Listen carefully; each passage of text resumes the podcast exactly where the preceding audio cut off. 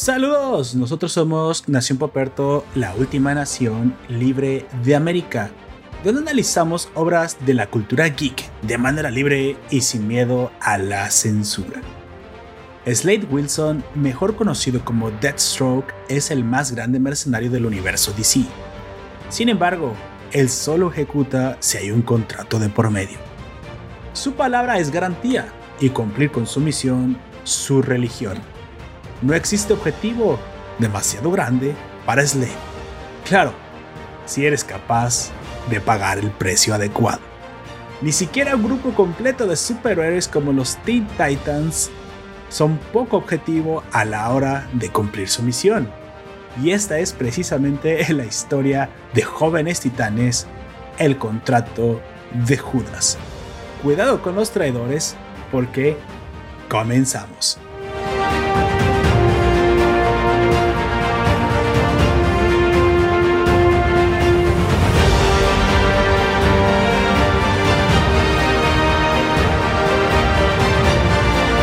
Saludos gente, yo soy Poperto y seré tu anfitrión a lo largo de este podcast. Te recuerdo que estamos transmitiendo en directo. Esta vez estamos transmitiendo por Discord, nuestro servidor Discord Nación Poperto, el cual encontrarás en todos nuestros vínculos de nuestras redes. Hemos cambiado de YouTube aquí para estar con, una, em, una conexión más directa con ustedes, más íntima, con el chat más al directo. Así que, pues, ¿qué esperas? Descárgatelo, está, es gratis y aparte, si nos estás escuchando por el celular, nos puedes escuchar sin necesidad de tener la pantalla prendida. ¿Qué mejor? Mucho mejor que YouTube.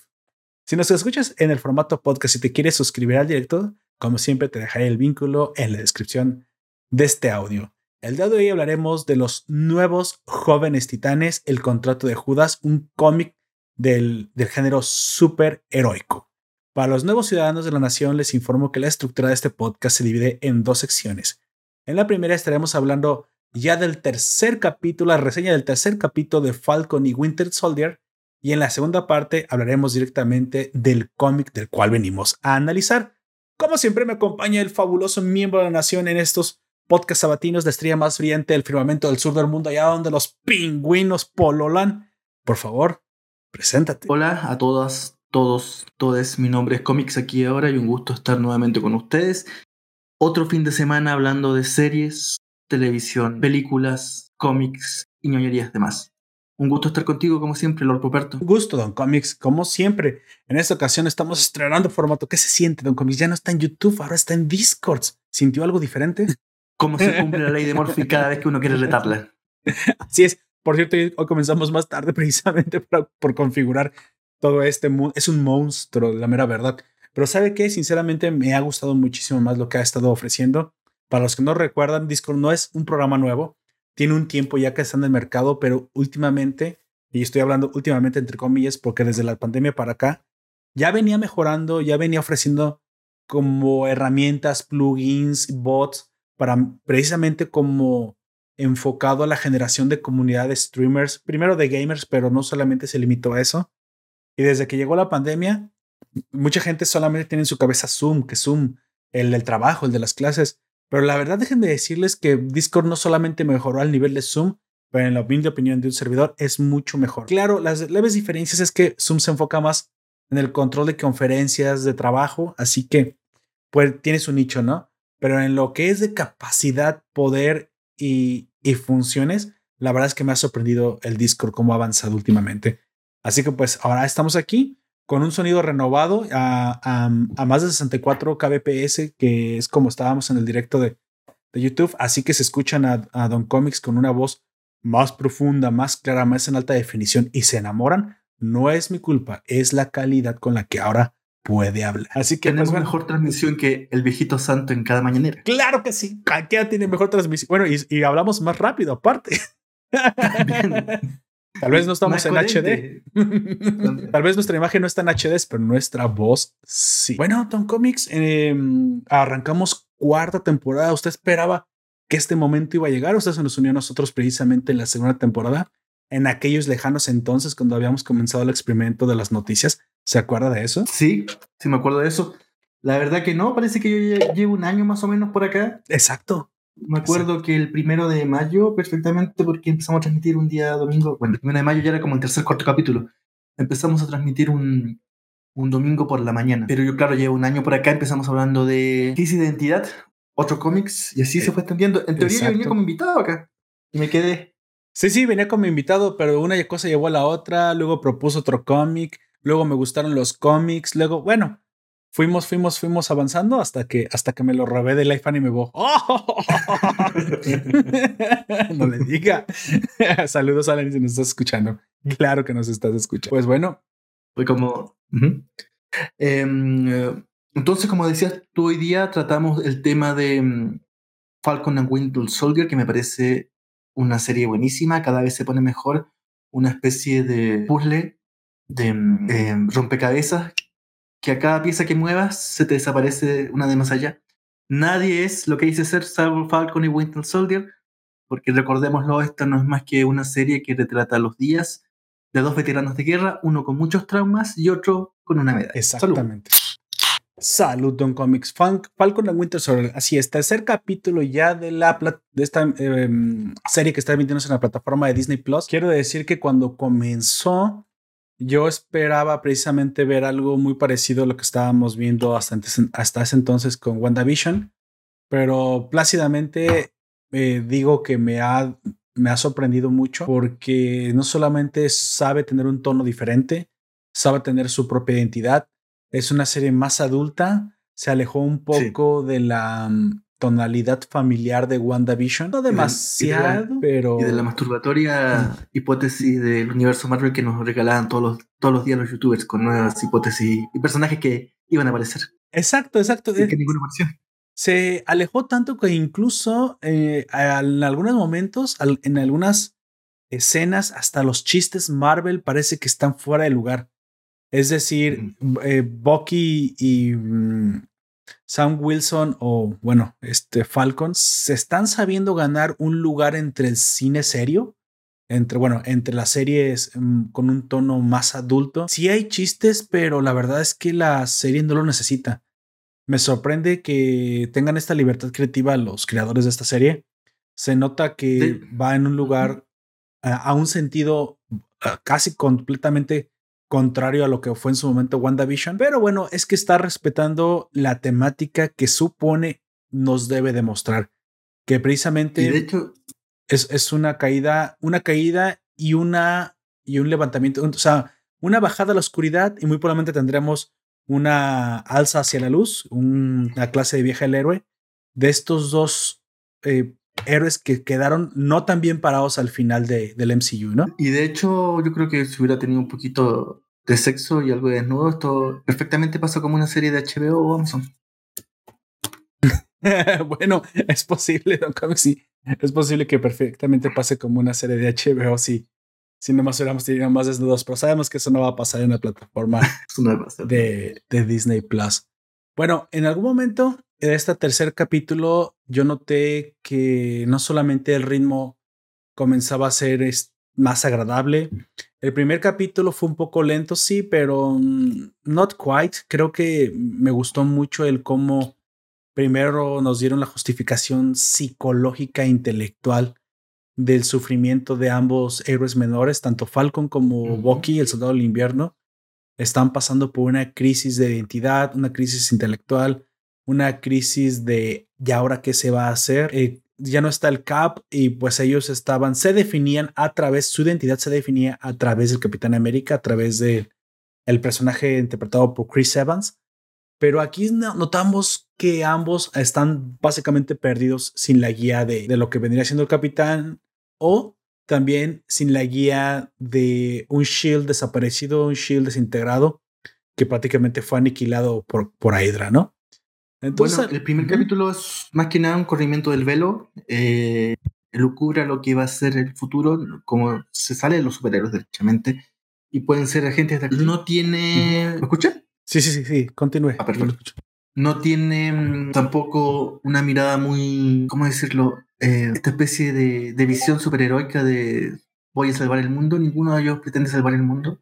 Parte con un con el tratamiento psicológico de Bucky Barnes. Eh, también es importante ver cómo hacen los ángulos de cámara. los ángulos de cámara suelen ser bajos porque se está grabando con poco presupuesto y tienen que dar la impresión de que los espacios son amplios.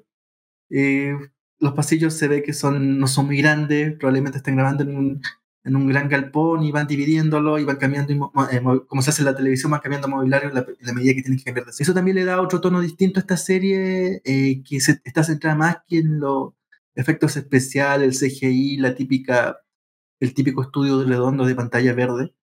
Está centrada en los personajes y en el relato. Y eso lo hace todavía mejor.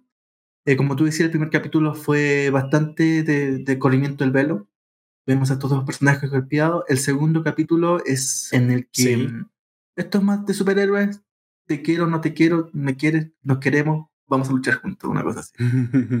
Exacto. Y mm, los tenemos a, puertas en el, tercer, en el segundo capítulo, a puertas de volver a ver al varón Simo. Y aparece nuevamente en el tercer capítulo ya el personaje de mm, Daniel Brühl, alemán, el Barón Simo, este terrorista que pertenecía a Hydra, pero que, por lo menos para el MCU, es un vengador a su manera de los daños que hacen las batallas de tanto de los Avengers como del, del, ejército norteamericano en Sokovia. Eso lo deja muy claro las escenas finales de Civil War, la película Civil War, donde se enfrenta con, el, con Iron Man, y en el, en el fondo Iron Man no es más que un varón Simo, pero del bando ganador, porque son los mismos móviles los que lo mueven. La venganza de sus padres que murieron por personas. Ah, es cierto. Lejos de sus fronteras, em, ocultar su identidad, volverse un superhéroe, em, hilar una gran madeja de, de mentira, de engaño. Em, pero lo que tenemos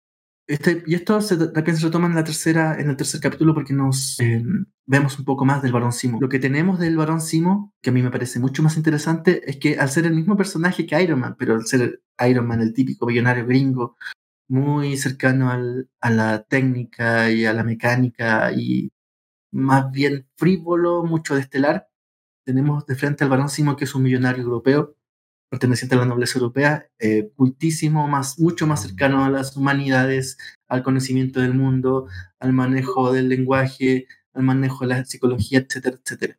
En el fondo es una representación de lo que representa, el, notes, el, notes el doble de la palabra, em, Estados Unidos y Europa. Sí, sí, Por muy villano que sea este Barancimo, es un ser brillante, es un ser cultísimo, eh, le gana, aquí se dice, le gana al quien vive a veces a los, a los superhéroes, a Falcon and Winter Soldier, va un pasito más allá.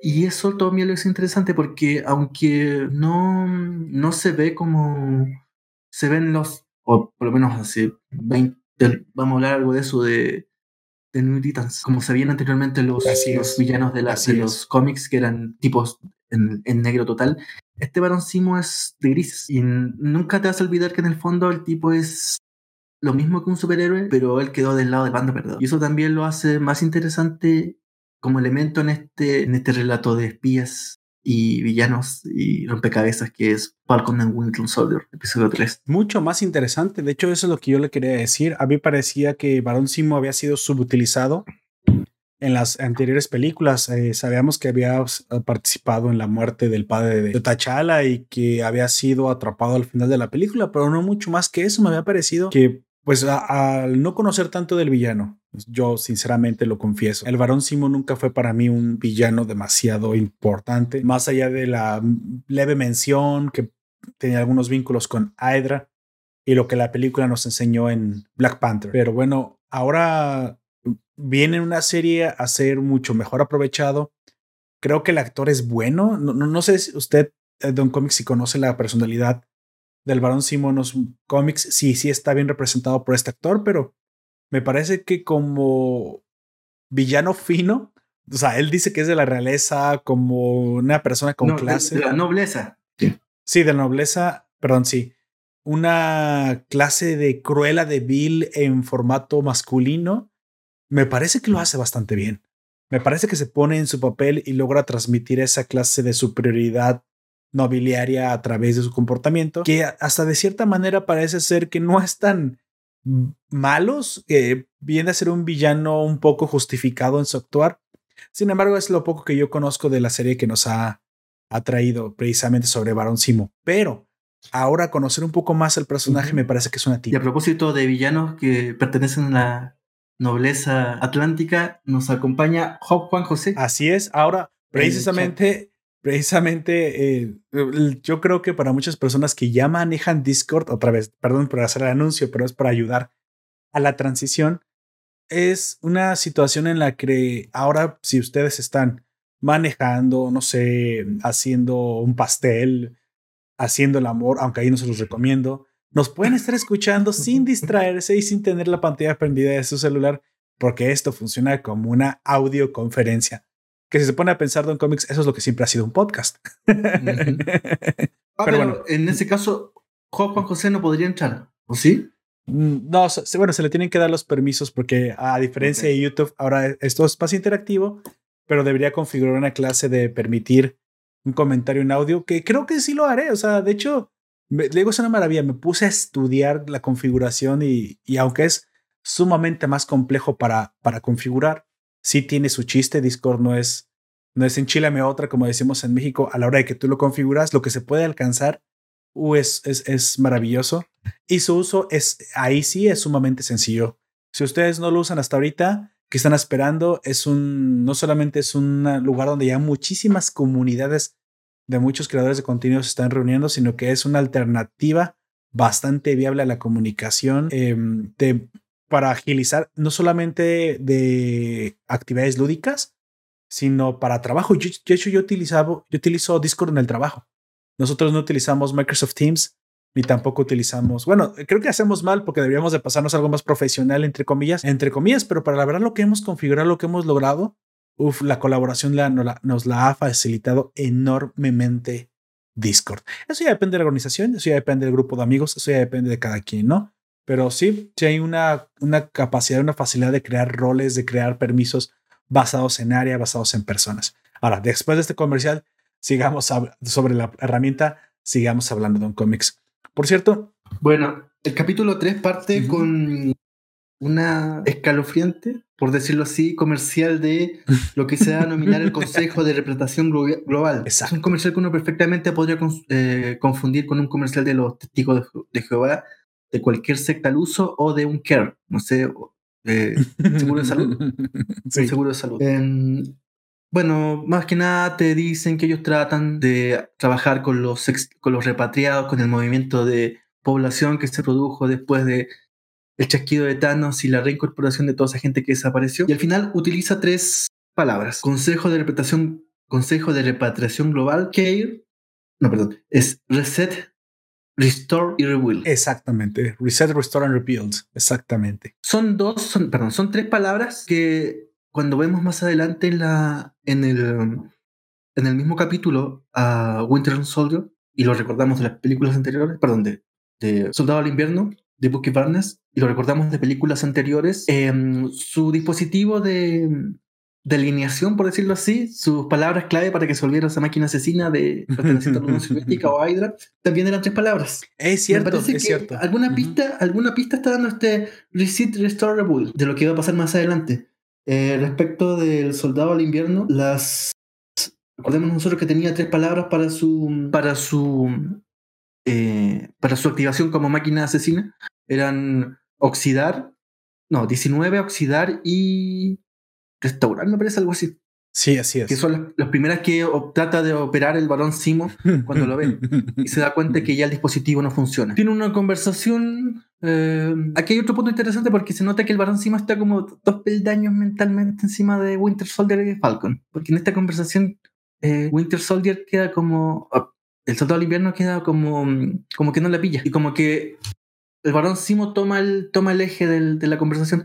Y en el fondo el soldado del invierno termina sacando el Simo porque sabe que es lo único que le puede ayudar, pero con él fuera no sabe qué más hacer.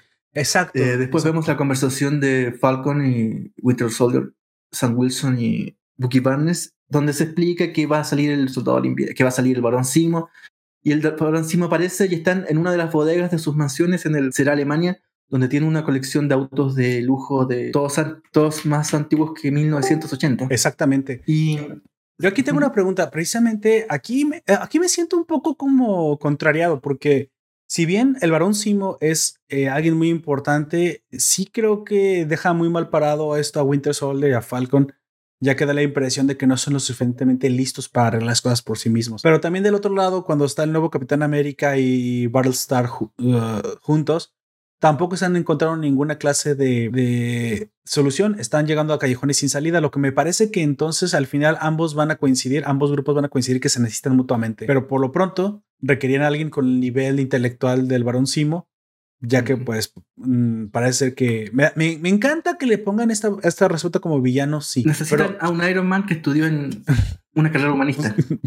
y aparte, un cerebro impresionantemente ágil. Pero bueno, es, e, e, esto es lo que usted quiero que nos cuente más, porque el varón Simo, yo como no lo conozco mucho, no sé qué tan qué tanto potencial tiene como villano o como antihéroe incluso, que es como por donde nos están llevando en esta serie. Bueno, como todos los, personajes de los que tratamos, en un principio el varón Simo es negro, una especie de mm, lugarteniente de Red Skull. Exacto. Con el tiempo evolucionando, yo diría que hasta los fines de los, de los 90, principios de los 2000, donde empieza a ser un personaje más gris, aunque también casi todos los personajes, los villanos conocidos de Marvel, Venom, los Osborn, em, em, bueno, el mandarín, todos empiezan a pasarse a un gris. De hecho, yo creo que Marvel todavía, o por lo menos fue uno de los primeros, de la primera eh, mainstream, que sus villanos ya dejaban de ser oscuros y pasarse al gris. Y ya a los 2000 ya empieza a ser este, este tipo, incluso me parece que alguna vez se llega a unir a los Avengers. Los Avengers tienen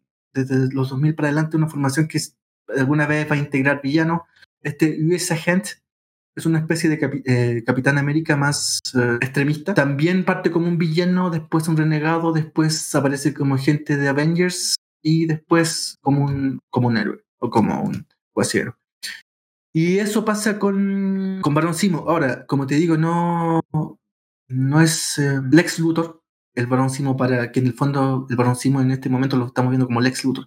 No es Lex Luthor en Marvel, pero quizás después de esta película sí.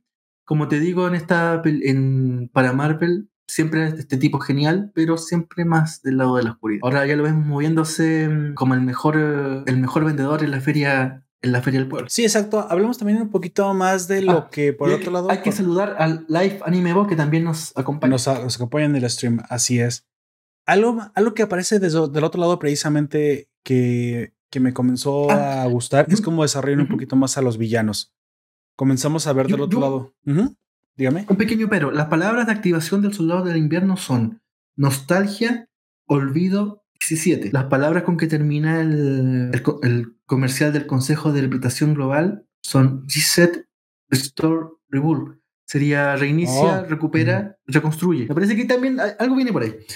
Em, bueno. Claro, claro, claro. Solamente eso. Bueno, como decía precisamente, del otro lado también nos comienzan a desarrollar un poquito más a los enemigos. Vemos a la rubia, a la rubia digo a la pelirroja, esta chica que simplemente no, no me puedo acordar de su nombre. Bueno, tampoco es que le haya puesto mucha atención a eso. Me interesa mucho más en lo que esto va a derivar. Si esta organización, los Flash Mashers. Emily Van Camp. Emily Van Camp, si realmente ella está del lado de los buenos, si realmente es una víctima de la circunstancia. Eh, ¿Me dijo el nombre de la actriz? Es, sí, sí, mencioné al. Me equivoqué, mencioné a la actriz de. Mm, que es Sharon Carter. Uh, es. Eh, ah, sí, la rubia es Sharon Carter. Carly Morgenthau. Así es, Carly Morgenthau. Es cierto, así es como le dicen.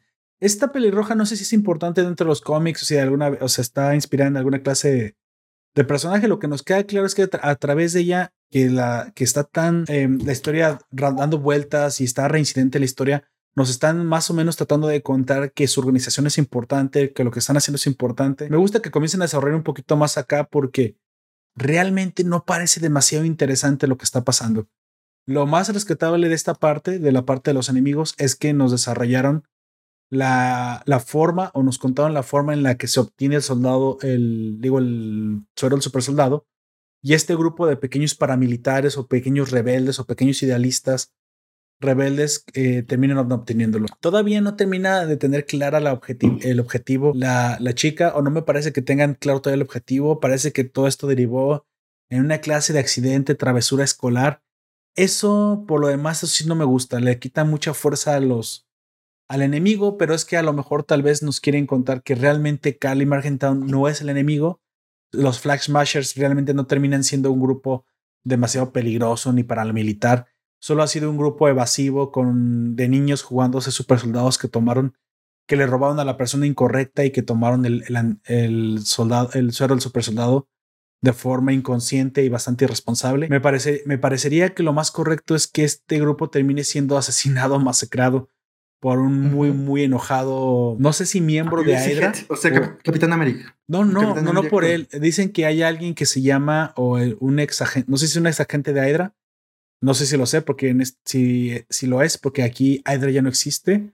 Alguien que se le llama el balanceador de poder, el negociador de poder. El agente de poder. El agente de poder, dependiendo de la traducción, que yo supongo que ha de ser una clase de resquicio de Hydra, algún agente, ex agente de Hydra, que parece ser que es quien el doctor que creó el suero o que recreó el suero y perfeccionó el, suero del super soldado para estas 20 dosis que robó Carly y su grupo Flag Smashers, deberán temer su venganza y es posible que él sea el que termine por o trate de asesinar a estos chicos, a quienes muy probablemente US Agent y Falcon y el Soldado del Invierno terminen más que persiguiendo, protegiendo. Para allá es por donde yo creo que más o menos se comienza a tornar la, la balanza cuando comiencen a descubrir más de este movimiento, se van a dar cuenta que simplemente son chicos jugando a ser revolucionarios. Son chicos jugando a ser el Che Guevara, pero que realmente no saben en lo que se metieron. Es que de hecho, sin, hacer, sin querer hacer mucho spoiler, em, la Carly en este capítulo se vuelve más extrema. Es el primer asesinato que por lo menos que conoce Flag Smasher. Flag Smasher, ¿te acuerdas o no? Sí, em, ella es la primera Flag Smasher, así es. Sí, pero el primer asesinato que, que lleva a cabo este grupo lo realiza ella en este capítulo, en el tercer capítulo. Ah, oh, es cierto, pero usted se refiere a... Sí, sí, sí, El estallido, ¿no? Destruyen una, un edificio y terminan matando un montón de. Entonces tenemos por un lado el capitán, o este falso capitán de América, pasándose un extremo por el lado de los, entre comillas, buenos, y a la colorina pasándose al mismo extremo por el lado de los villanos. Es cierto, se termina torciendo, comete el primer asesinato. Exactamente, tiene toda la razón. Mira, aquí la Anime Bo nos agrega el US Agent se unirá a los Thunderbolts en la serie. Me parece que se refiere a esta serie o al cómic. Yo a US Agent, a Johnny Walker, John Walker, nunca lo he visto, no recuerdo haberlo visto yo por lo menos en los cómics, siendo parte de los Thunderbolts. Fue parte de, mm, de em, Avengers Costa Oeste. Em, los, los Thunderbolts generalmente son los más parias de los parias. En el fondo son una patrulla condenada.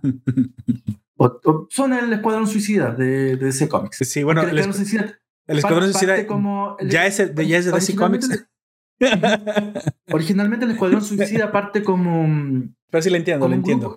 No sé si viste esa película, el típico grupo de prisioneros de guerra de la Segunda Guerra Mundial claro. que se vuelven la bala de cañón, en el, la, carne de cañón en el, en el frente y terminan siendo héroes. Después en los cómics aparecen estos medios renegados malditos en los cómics de Grant Morrison, muy parecido a los X-Men. Y ya al final aparecen los Thunderbolts, como esta especie de renegados que pasan a ser héroes por la cuestión de la Civil War. Se repite en un minuto, pero en el fondo todos son los, un peligro latente, es Venom que come gente, Em, el enemigo de Daredevil, que no me acuerdo, el que usa boomerang. No, em, no usa boomerang, el que usa dardos. Em, no me acuerdo.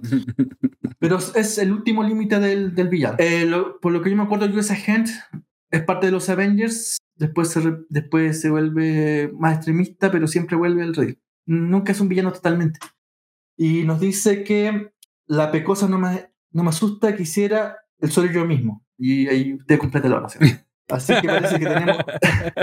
la Carly ya tiene un, fan en, en, Sudamérica. Así es. De hecho, la, la, bueno, a mí la cosa no me parece tan guapa. No quiero contrariar a la FNMBO. Este, no es que no me parece tan guapa, me parece un poco. Otra vez que no la he visto muy bien, sinceramente. Pero me parece un poco un personaje que está un poco forzado. Da la impresión de que la quieren hacer pasar como la víctima, pero como ya dijo Don Comics en este último episodio, vemos cómo comete un asesinato a sangre fría. Incluso a uno de sus colaboradores le dice, ¿por qué hiciste eso? Y aquí es donde creo que ella se está empezando a torcer como todo buen revolucionario totalitario hacia el lado de pensar que, o arrogantemente pensar que asesinar es la única forma de ser escuchado. Ella dice literalmente es, la es el único lenguaje que entienden. Si se ponen a pensar esto en, eh, a través del tiempo, precisamente derivado en gente creyendo que lucha por una, causa justa. Por eso digo, por eso dije el Che Guevara, porque sabemos que al final el Che Guevara no fue otra cosa más que un maldito asesino a sangre fría y desalmado que no tenía absolutamente ninguna clase de reparo en meter una bala en el cerebro a alguien que simplemente contradijera su forma de pensar o que él pensara que contradijera su forma de pensar siquiera si esta forma de pensar estaba bien, estaba mal o si o siquiera si estaba justificada. Al final las peores personas del mundo son las, las que precisamente obran supuestamente a nombre del bien. Y aquí eh, parece que este grupo se está tornando para este lado. Si es así, tal vez se, se perfila a ser ejecutado precisamente por el, el, el, negociador de poder, el balanceador de poder o el agente de poder, como ustedes le quieran llamar. Pero no, no es. Por el Capitán América oh, Pero no creo que vaya a matar. hasta ahorita el Capitán América no parece ser un asesino, a no ser que, me equivoque y sí pase este.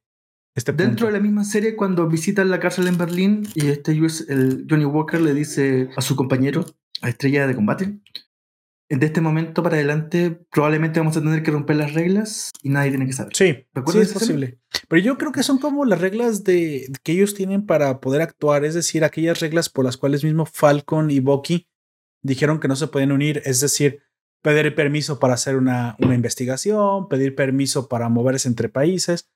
Yo me refiero más bien, yo pienso que más bien se está refiriendo a actuar como agentes de la CIA que, o que agentes del FBI, por ejemplo. O sea, ser más encubiertos. nunca pensé, o al menos a mí no me queda claro, que él está diciendo que van a llegar incluso a tomar vidas o a, o a derechos humanos este, o, o, leyes básicas de la vida. A no ser, ¿sí? Esto, puede, esto sí puede pasar en un futuro y pondría muy interesante el dedo sobre el renglón sobre, sobre lo que está pasando como digo, esta serie de Marvel me, es yo creo que una de las series que se perfila para ser una de mis series favoritas, pero obviamente están mostrando una, una faceta a la cual no estamos acostumbrados y yo creo, al, bueno, pienso que al menos la gente que está acostumbrada a todo lo family friendly, al menos la opinión general auguro que va a ser que no les guste o que les parezca una serie aburrida esta serie se perfila más para un público que yo creo que está compitiendo contra las series de DC. No quiere dejar quitarle al renglón y perder estos, estos clientes. Y pues bueno, si sigue haciendo esto Disney Plus, yo le voy a tomar más, mucho más respeto, ¿eh? Mucho sí, también puede ser. También puede ser que se quiera acercar más a la, gente que vio mm, Daredevil o Jessica Jones. Exacto, exacto. bueno, pero sigamos con el, con el relato. Em, aparecen estos tres Simo Falcon y el soldado del invierno encima de un avión yéndose a Mandripur, que es una especie de isla en el, en el océano, océano Índico, me parece que es, está como frente de Tailandia, mar de Tailandia. Es una isla sin reglas, eh, muy parecida a, un, a los típicos ciudades de video, de video de Black Eyed Peas, con esas luces espectaculares, un barrio alto con mucha fiesta, un barrio bajo también con mucha fiesta, pero un poco más peligroso. Todos sabemos que es Macao. Parece Macao, una, así, una ciudad. Yo diría que es, como te digo, un típico video de Black Eyed Peas, una mezcla entre Río de Janeiro, Sao Paulo, Ciudad de, Ciudad de Panamá, Ciudad de México y Hong Kong. Todo eso junto en una misma ciudad. Y Las Vegas. De hecho, en la, cuando van a la discoteca, a la parte de arriba, o al bar, se parece mucho a esas jaulas que tenía en, en, un bar también, esta película de Denzel Washington, en Hombre en Llamas, donde tenían secuestrada a Dakota Fanning. Y esa jaula se parece muchísimo. Por eso te digo, es el, típico invento gringo de mezclar muchas realidades. Es, el lugar donde todo el mundo quisiera ir de vacaciones, pero nadie quisiera vivir. Como te digo, Río de Janeiro, Ciudad de México, Ciudad de Panamá, Hong Kong, Tailandia, pero no pueden, no pueden darle ningún nombre si no tienen problemas de, de Así que ahí van estos tres integrantes del Mago de Oz a buscar a su Em, Yo me pregunto quién es el que no tiene cerebro ahí. ¿Será Bucky? Pobre Bucky. Life Anime nos dice. Eh, pero, ah, pero las poleras del Che están bien chidas. Las poleras. ¿Poleras? ¿Qué son polleras? Está hablando de. Ajá, una polera es una t-shirt. Ah, ok, lo que le llamamos aquí en México una playera. Una playera. una pollera sería un, un dress. una falda. Sí, sí, pollera es una falda, pero polera sí no sabía que se le decía así también. Bueno, sí, lo que pasa es que. Pollera, bueno, no se dirá así en Bolivia. Ah, no, ahí corrige poleras, poleras, poleras, poleras. T-shirt, sí. Una felicitación a Allen Marcel, que ayer fue su cumpleaños, o miento, fue el primero, dice. Felicitar a Juan José, que ayer estuvo de cumpleaños Allen Marcel, así que saludos a Allen Marcel.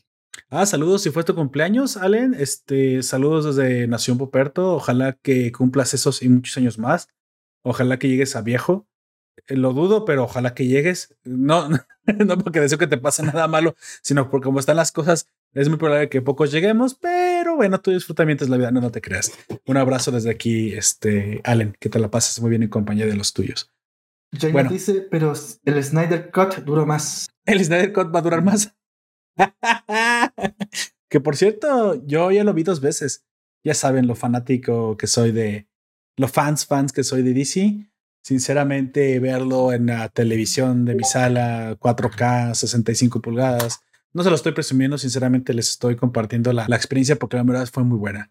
De hecho, quiero decir una cosa, he vuelto a revisitar varias películas, esto con un pequeño, una pequeña notación al margen, porque se nota la diferencia. No es lo mismo verla en tu celular, por favor no hagan eso, gente, no vean películas, al menos de ciencia ficción o con muchos efectos en su celular. Vuelvan a, revisitar, o sea, la experiencia del cine es difícil de copiar en otro lado, pero sinceramente ya uh, hoy en día tenemos ya unas pantallas, unos sonidos envolventes que no solamente no le piden nada al cine, sino que incluso comienzan a ser sustitutos bastante competentes. Dicho eso, yo precisamente por eso hace tiempo traté de conseguirme una televisión 4K bastante decente, un sonido, una barra mm, que están bastante baratas, ¿eh? sinceramente. Ya, ya hoy en día una, una barra de sonido hace la diferencia eh, cierro las cortinas, como siempre, el olor a palomitas, uno ya las puede comprar y pues, le sale mucho más barato que ir al cine, pero disfrutas otra vez películas, las vuelves a ver, las vuelves a revisitar. Por ejemplo, puse otra vez la de Matrix el otro día. Matrix, sí, la trilogía. Comencé con la 1, que por cierto no envejeció nada mal. Uf, uf, uf, la disfruté como si fuera niño otra vez, como si hubiera visto. Yo vi Matrix muy probablemente si no fue en la secundaria, en el secundario, en la preparatoria. Fue mucho antes de estudiar la carrera, estoy seguro pero, oh, qué, qué experiencia. Hace tiempo que no me sentía tan emocionado por ver una película de nuevo. Porque esas, estas plataformas, creo que Netflix la tiene, la han remasterizado. Y de hecho, dije, bueno, eso fue una experiencia viejita. Y después, esto fue entre la semana, puse una película nueva. En Prime Video está, creo que también está Netflix, pero en Prime Video está Ready Player One, que por cierto viene el cine. La volví a ver en la comodidad de mi sala, con lo que ya les dije, con el sonido, con la pantalla, con las palomitas, con las cortinas cerradas, anocheciendo. Uf, qué experiencia. Sinceramente la volví a disfrutar tan o igual o hasta mejor que el día que fui al cine. Entonces me dije, bueno, si estoy revisitando ciertas cintas, ¿a qué más puedo revisitar para tener una experiencia desde un ángulo diferente? porque como yo le dije alguna vez cuando vimos la película de, de Terciopelo Azul, Blue Velvet, esa película está diseñada para verse en una, en una, pantalla oscura, porque tiene muchos contrastes, muchos, eh, muchos oscuros, muchos negros, muy, muy negros que se van aclarando conforme pasan, jugando como con la estática del cine, y están pensadas para verse precisamente en una sala oscura. Yo estoy revisando muchas películas y las estoy redisfrutando como la primera vez. Así que ahí se los dejo el tip. No es barato, lo sé, pero eventualmente las buenas pantallas 4K y las, aunque la película no otra 4K, se nota la diferencia. ¿eh? Sí, se, sí se nota, sobre todo en las más nuevas, como que las mismas televisiones tienen alguna clase de algoritmo que mejora la imagen. Pero sobre todo yo les recomiendo un buen sonido que hace la diferencia, un sonido envolvente. Todas esas películas vienen remasterizándose de los 2000 para adelante. Sí, porque cada... Incluso la, la em, esta de... Ah, se me fue. Esta película de, de, los niños de la familia Los Von no sé cuánto. Los alemanes que cuida la... la oh, se me fue. ¿Cómo se llama esta película? Em, ah. Bueno, pero incluso películas tan antiguas como esa son, son remasterizadas ya, ya muchos años de remasterización. Es que no les queda otra. Si quieren tener un servicio de streaming, así como en su momento, por ejemplo, lo intentó hacer em, la música porque yo me acuerdo que muchas veces Apple Music, no sé si ahora, pero hace unos 10 años atrás, no, todo lo, no todas las canciones de Apple Music estaban remasterizadas. Había música que se sentía bastante bajo en el sonido, mm, ruidos de fondo, que no, y yo creo que se dieron cuenta de ese fallo. Tuvieron que remasterizar para pasar al streaming. Em, pero luego, mira, aquí nos está diciendo. Primero, Ale Marcel dice que ayer no fue su cumpleaños. O sea, eso le están celebrando un cumpleaños. Oh, es Allen Marcel es una especie de personaje de, de, Alicia en el País de las Maravillas que celebra su nuevo cumpleaños. Después nos agrega que si alguien celebró el April Fools. No, aquí no eh, celebramos el Día de los Inocentes. Aquí también celebramos lo mismo. Pues José Job le responde eso que aquí celebramos el Día de los Inocentes. pero ya cada vez hay menos ganas de hacer broma. Pues sí, ya, Pero como bueno. estamos viviendo. Igual, esto Pasamos es algo del- muy gringo, ¿no? Esto es muy anglosajón. Sí, sí, Nosotros no gringo. tenemos esa cosa. Pasamos del. Aparte, yo creo que ya la- Latinoamérica vive todos los días una April Fools. Eternamente la noticia. Don Comics nomás ponga las mañaneras de- para que vea el chiste que tenemos todo el- Pasamos de los personajes de Alicia en el País de las Maravillas al Mago de Oz. Así Y es. tenemos a estos tres eh, hombrecillos cruzando Mandripur, el- la ciudad del sexo y el pecado, para encontrarse con su Dorothy. Em, van tras el rastro, tras el rastro de, como tú decías, em, el agente de poder, que sería la llave para encontrar al nuevo productor del suero del soldado del invierno. Exacto. Y mm, dan con un bar, el típico bar donde aparece em, Dani Trejo, pero en esta vez no aparece Dani Trejo, sino otro muy parecido. Y tienen la pelea, el amague, terminan subiendo al segundo piso, un asesinato, resulta que toda la, la isla completa los, tiene un aviso en su teléfono de que pagan por sus cadáveres. Exacto. Y aquí aparece Sharon Carter, la Dorothy de este cuento. Que, que Em, por cierto, Sharon yo quiero preguntarlo por qué ella quedó así. Sinceramente, no supe bien, bien al final qué sucedió en Agents of Shield. O si fue por las películas de Capitán América. Pero qué, qué fue exactamente lo que terminó sucediendo con ella. Porque ella dice que quedó. O sea, entiendo que después de Hydra y de la descomposición de Shield. Porque Hydra estaba in- inmiscuida ahí en las películas del señor. De hecho, fue en la película del Soldado del Invierno. Muchos agentes quedaron como en el limbo, pero Sí. no sabía que ella, por ejemplo, había quedado como enemiga pública de Estados Unidos. Es porque ella estaba dentro del Shield que estaba siendo controlado por Hydra. Es por eso que se le persigue a, No, a Sharon Carter. Ella quedó como enemiga pública porque rompió el acta superheroica, se robó el escudo del Capitán América estando dentro de, de ese- es- esa especie de comisión o de, de agentes que, de, de vigilancia a los superhéroes y se robó las alas de Falcon. Ah, eso fue en Tanto Avengers, ¿no? Está- sí, tanto el Capitán Ah, en, ya. claro, en Civil War. Civil en War. Civil War. Ah, oh, en Civil War, tiene Tanto razón. el, Sí, sí, el Capitán cierto. América como Falcon estaban fuera del acta patriótica, por tanto estaban fuera de la ley y eran villanos. Eran em, declarativamente villanos. Em, y después no sabemos qué pasó con ella después del chasquido de Thanos. Puede ser, me parece que vamos a tener que llegar un poco más y no vamos a tener que terminar spoileando todo el capítulo. Puede ser que ella haya sido afectada por, por el chasquido de Thanos de alguna u otra manera, porque ya nos queda claro que Sharon Carter no es lo que dice ser. Aquí aparece, bueno, primero aparece mucho más empoderada en, el, en los agentes de Shield y el, Sí, sí, sí. en las películas era mucho más naif, mucho más la niña bonita, pero enamorada del superhéroe, pero que no se metía tanto, cumplía su trabajo. Aquí es más oscura, más, más, más badass. Aparte No recordemos que se quedó sin su novio porque pues su abuela le se lo bajó, ¿no? Se fue a ver a la abuela. se lo bajó. En Entonces, teoría, ella sabe, ella es- es una de las tres personas en el mundo que sabe lo que pasó con el Capitán América.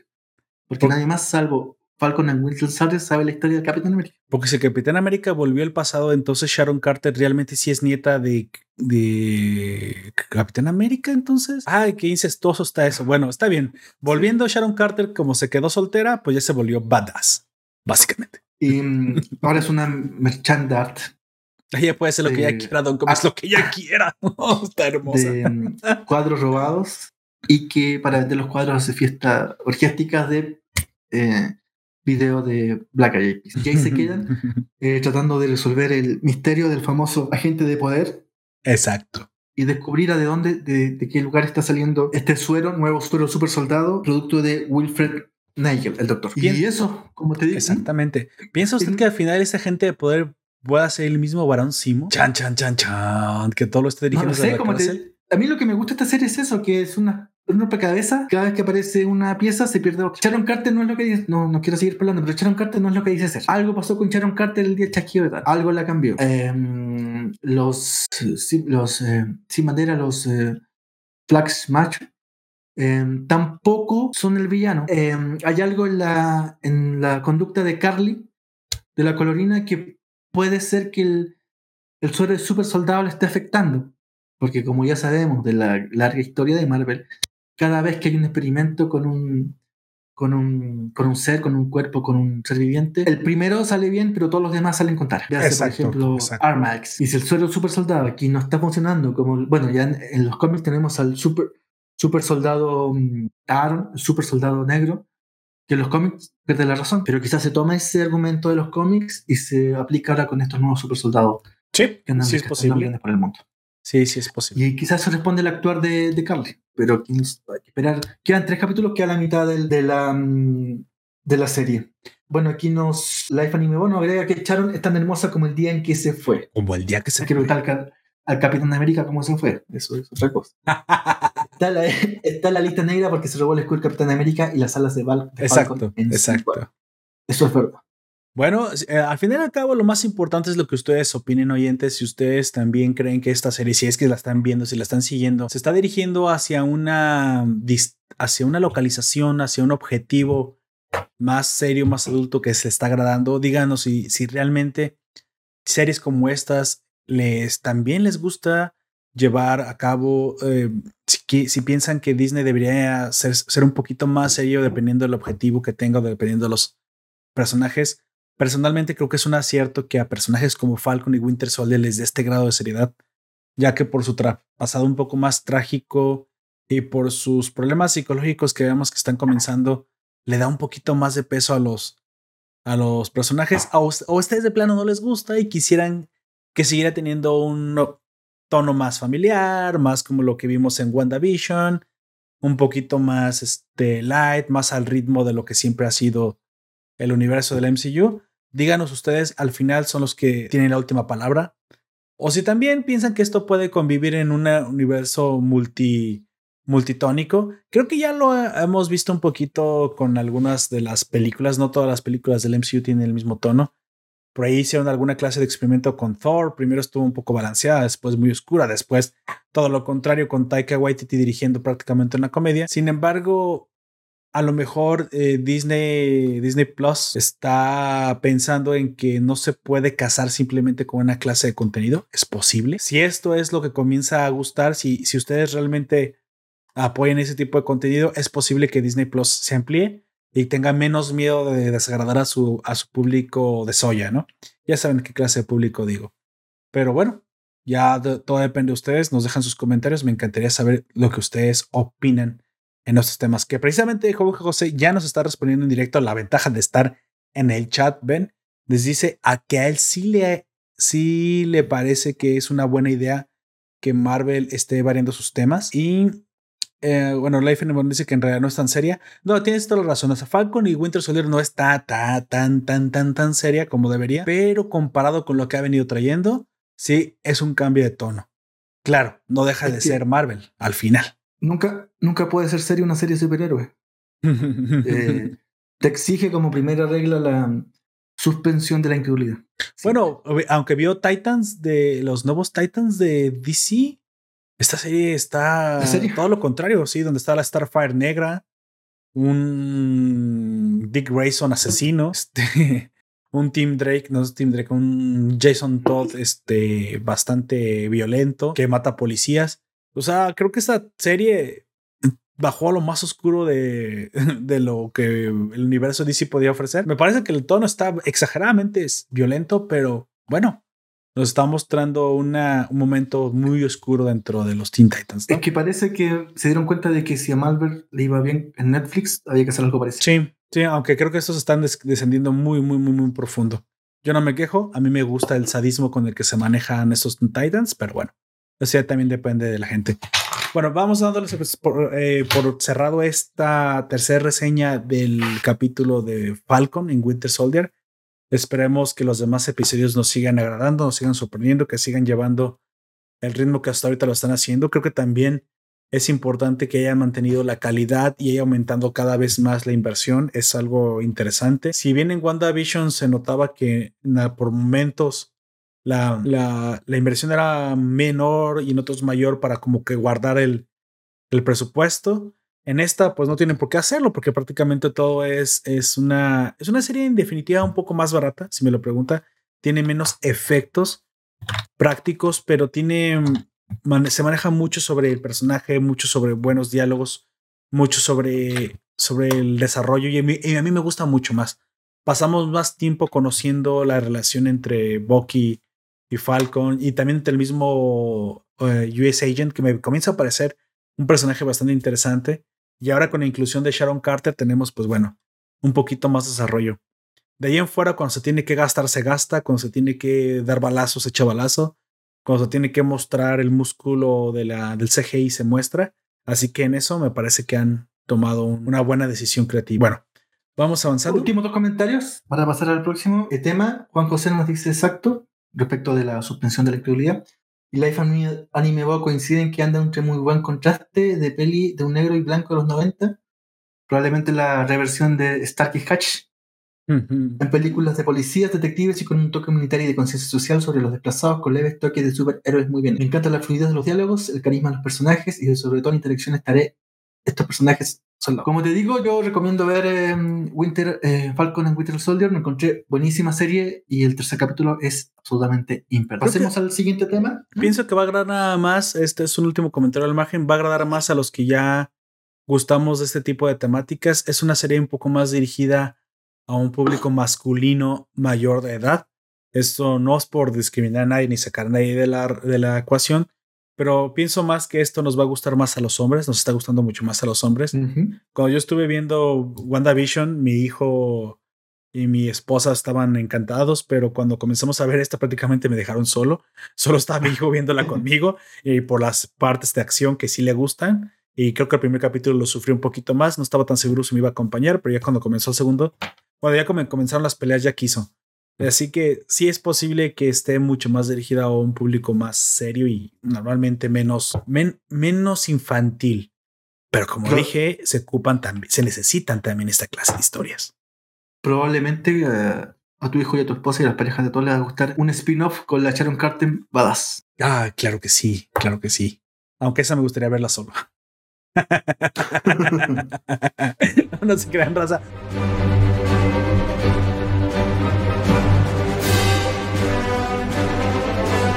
Vamos continuando, tenemos precisamente la obra que nos atañe en este podcast de primer capítulo de temporada 4, que es Los Nuevos Titanes y una de sus más grandes historias de todos los tiempos, que es El Contrato de Judas. En esta serie de cuatro cómics, claro que dependiendo de, desde donde se aborde, pero prácticamente son cuatro, cuatro capítulos, cuatro partes que abarcan diferentes cómics de la época de cuando se emitían en 1980 y tantos estoy hablando, de, las cuentos de los titanes. Y por ahí creo que hay algunas recopilaciones de los nuevos titanes. Y, y tal vez hay una recopilación también llamada de DC Universe Black. No, Dark Universe de DC, con una recopilación con nuevos dibujos. También en el contrato de Judas. Incluso hay una película que lleva la adaptación. Este. Parte del Otakuverse. Un llamado Otakuverse, que realmente es el Flashpoint Verse oficialmente, pero aquí Don Comics le llama el Otakuverse, que es la serie, que, la serie de películas que comienza con Flashpoint y termina con Apocalypse War, que también reseñamos en el, en el canal el año pasado. Sin embargo, mejor manera de, de verdad del mundo. Exactamente, traemos precisamente la historia bastante buena. Yo no la conocía, de hecho llena bastantes huecos de mi conocimiento sobre los Deep Titans y me hace ver a Deathstroke como precisamente alguien diferente. Si ya me parecía un personaje genial, porque incluso aparece muy bien interpretado y como un, villano bastante peligroso en el Arrowverse, que recordamos que en el Arrowverse es el enemigo principal de, de, bueno, uno de los enemigos principales, sin embargo se vuelve uno de los enemigos más peligrosos de Oliver Queen. Ya vemos, ya vemos por ahí un Deathstroke bastante, bastante peligroso. Recordemos que en el Arrowverse Batman no existe, así que básicamente Arrow viene a ser lo que es Batman. Más o menos, muy parecido. Sin embargo, sigue sin perder sus tintes sociales Arrow.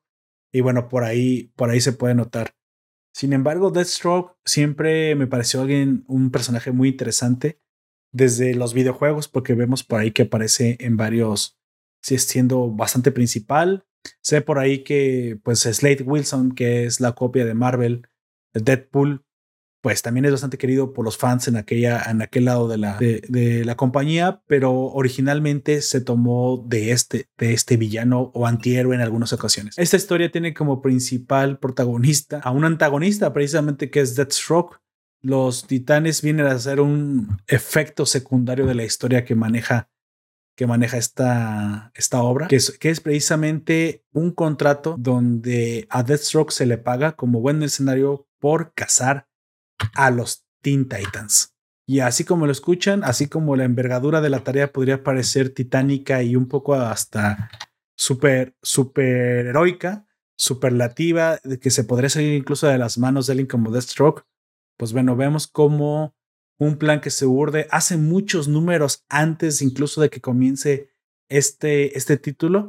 Es de, podemos decir que los tentáculos de la historia de, de Judas Contract realmente se remonta a algunos números anteriores de su mismo comienzo, ya que desde entonces, aunque el lector no lo había notado, se comenzaba a urdir uno de los más grandes planes de Slade Wilson, que era precisamente llevar a cabo el contrato donde cazaría a la muerte o simple o los captaría porque son vivos o muertos a los Teen Titans, ¿no? Un, un contrato primero primero contraído por su hijo Destructor, que a su muerte él hereda y lleva como él se acostumbró a decir, a, su, a la misión a cabo, ya que su palabra es garantía. Así que, pues bueno, nuevos jóvenes titanes, em, el contrato de Judas, háblame un poquito de él, Don Cox. Ya, el contrato de Judas publicó originalmente en The New Titans 39 al 40, Tales of Titans 41 al 44 y Annual de The New Titans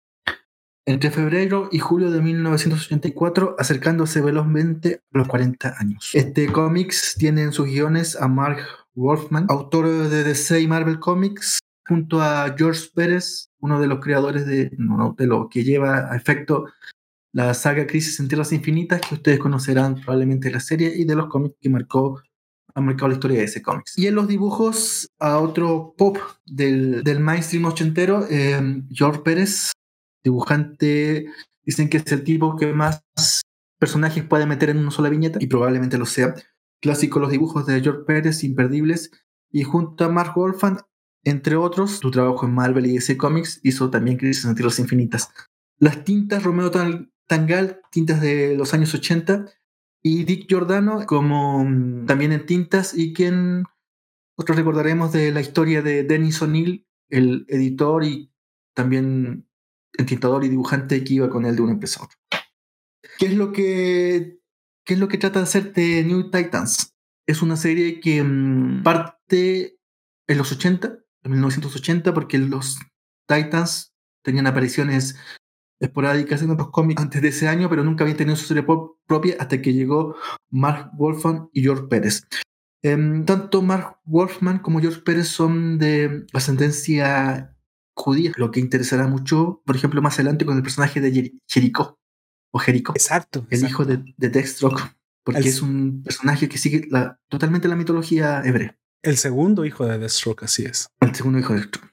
Em, como y mm, lo que tratan de graficar Mark, Mark Wolfman y George Pérez en esa época, que no se hacía mucho, era establecer las reales relaciones de los adolescentes con su adolescencia y con los adultos, pero con una metáfora superheroica. No se los trataba como niños un poco imbéciles, como si lo hacían la mayoría de los otros cómics, ni tampoco como, como por ejemplo pasa ahora con series como The Boys, que en el fondo son adultos pero con mentes adolescentes. Los trataba como adolescentes dentro de cuerpos adolescentes, pero en una metáfora superheroica. Cada uno tenía sus problemas personales. Tenemos a Robin, a Robin o Nightwing, que es el típico adolescente que tiene los problemas parentales con este padre reputativo que es Batman, Raven, que sería una hija de un demonio, que en parte ya también es demonio, pero en el fondo es una, una joven que sufre de esquizofrenia, alguna alteración mental. Em, Terra, que es algo así como la, típica joven más rockera, la que despierta, la que despierta quizá mucho más de lo que tenía que haber despertado en su momento. Cyborg, que em, grafica al adolescente que sufre de alguna enfermedad que lo deja en una silla de ruedas o con problemas motores. Starfire, que sería la inmigrante, la sex inmigrante, que en el fondo ella tiene un buen corazón, pero todo el mundo trata de engañarla de alguna otra manera porque abusa de su de que no pertenece a ese lugar. y esto es lo que trata de graficar um, The New Titans. Fue una serie exitosísima. Eh, una de las cosas más extrañas de The New Titans es que hay que dividir el universo de ese cómics después de Crisis en Infinitas o después de la llegada de Alan Moore. Exacto. Y antes de eso, em, todo lo que pasa después de Alan Moore es lo que se viene repitiendo hasta el día de hoy en el universo. Tú me hablabas de, por ejemplo, hablábamos de, bueno, hablamos de Watchmen, hablamos del Revir, de, de, todo, es una repetición de los años 80.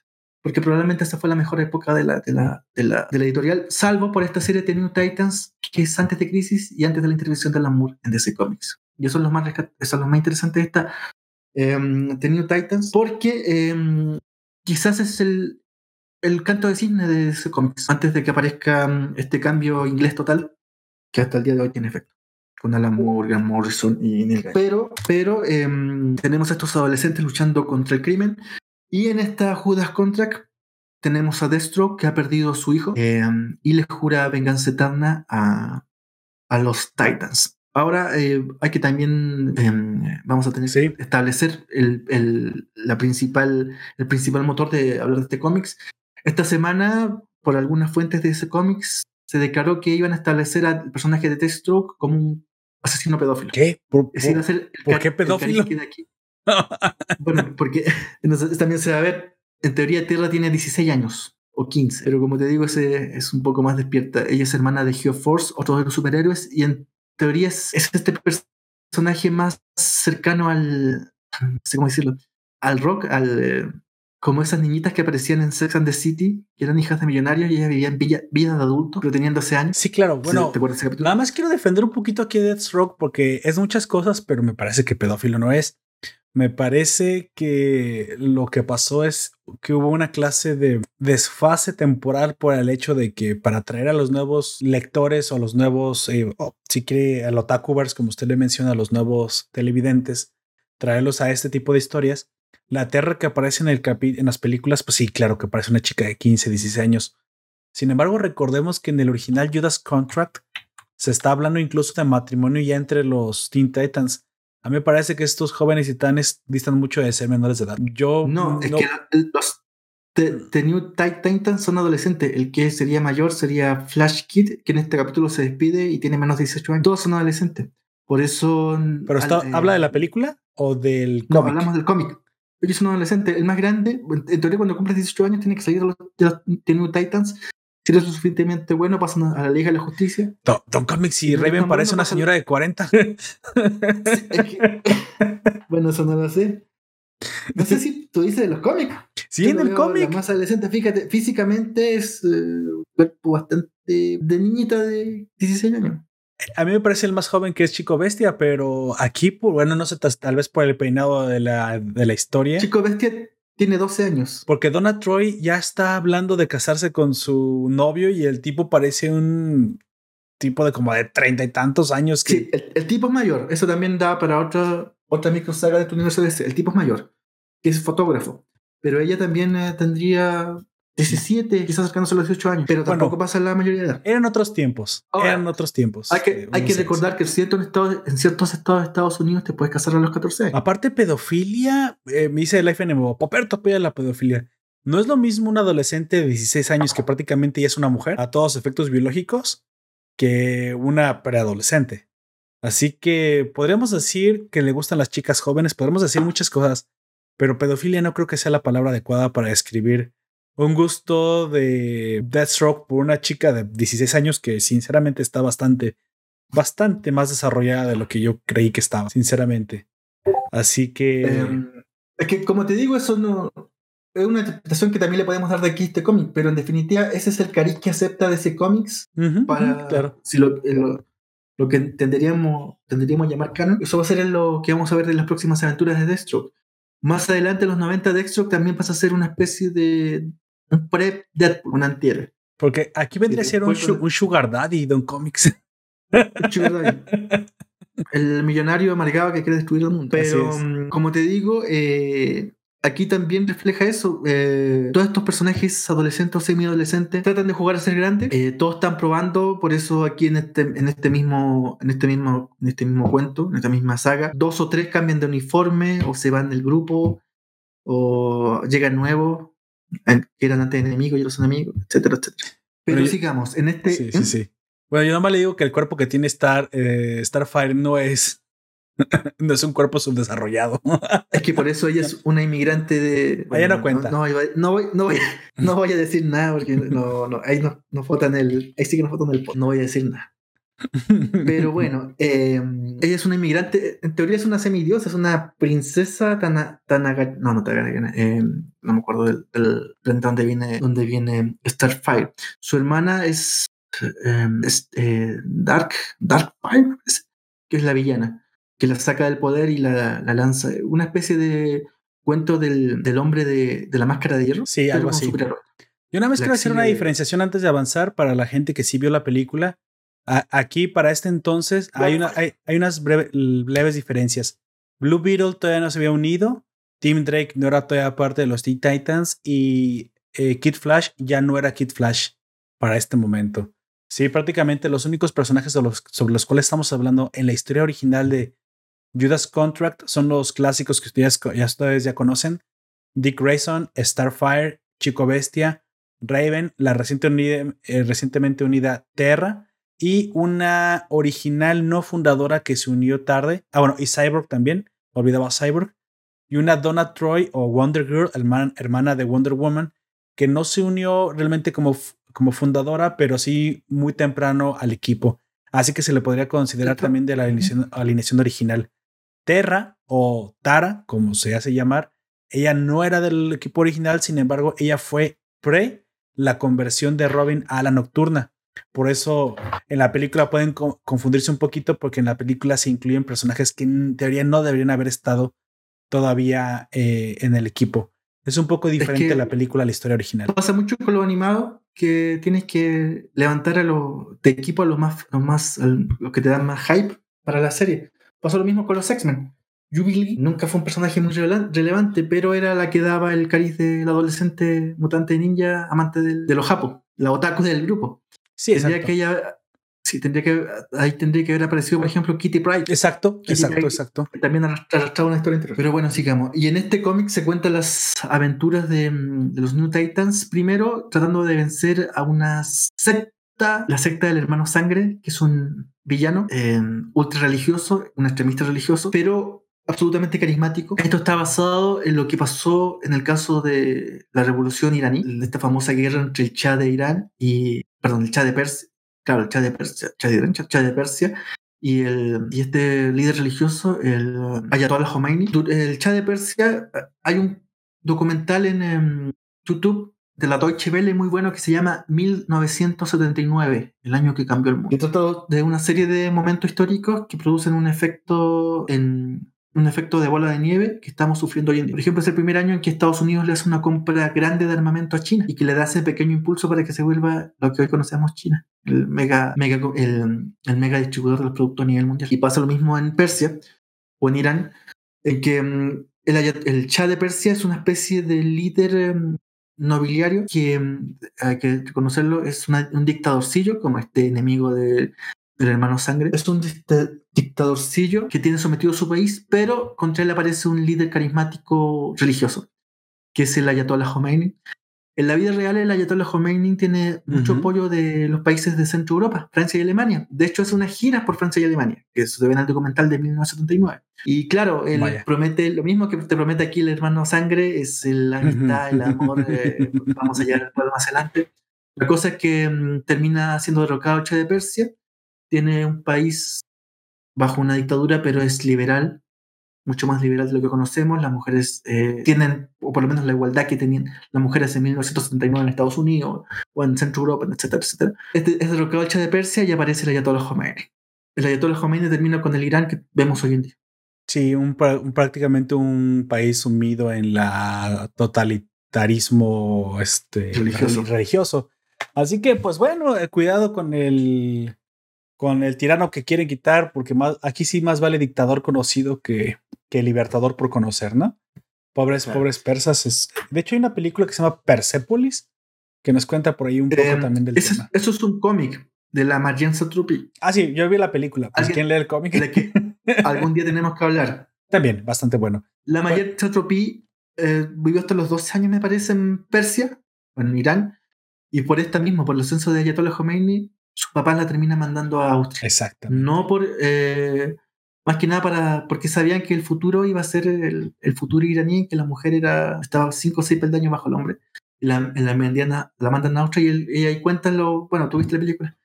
Sí, así este es. Este choque cultural que sufre en Austria. Exactamente. Eh, exactamente. Eh, sí, me gustaría que. vamos a hablar con una idea un poquito más profundamente cuando abordemos el tema.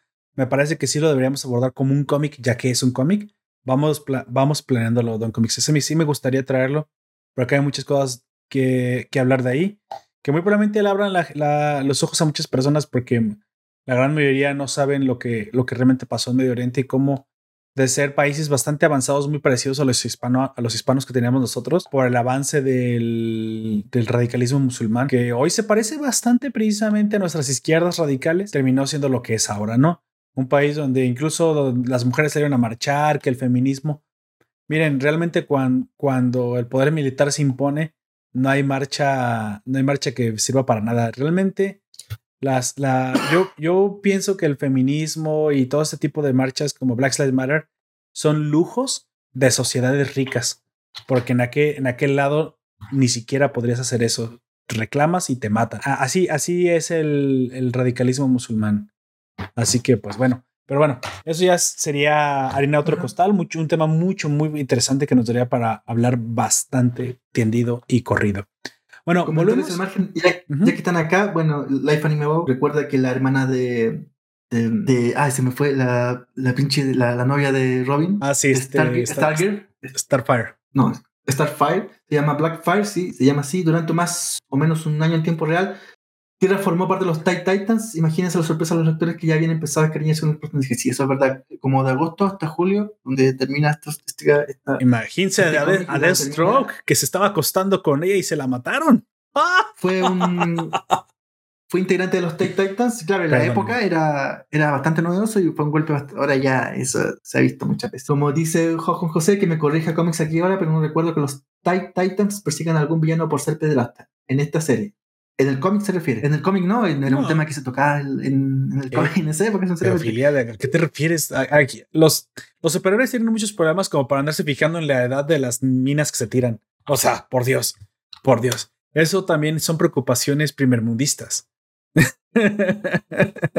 Ellos están combatiendo el crimen, no tienen tiempo de preguntar cuánta edad tiene su sidekick antes de tirárselo. Bueno, volvemos precisamente. Déjenme hablar un poquito para avanzar con un poco de los antecedentes de, Nuevos Titanes. Esta serie es del año 1983. La serie ya estaba consolidada como una de las grandes del momento. Los Nuevos Titanes ya habían, como, como nos dijo Life en el, en el chat, ya tenían eh, fuerza mediática. Y precisamente eh, Mark Wolfman y George Pérez, en una treintena de cómics, ya habían logrado que los aficionados estuvieran plenamente enganchados a los personajes, a las aventuras, se habían encariñado con una muy buena serie de, los nuevos titanes. Sin embargo, llega el contrato de Judas y el contrato de Judas marca un hito y fue tan impactante precisamente por lo que pasaba en sus páginas, ¿no?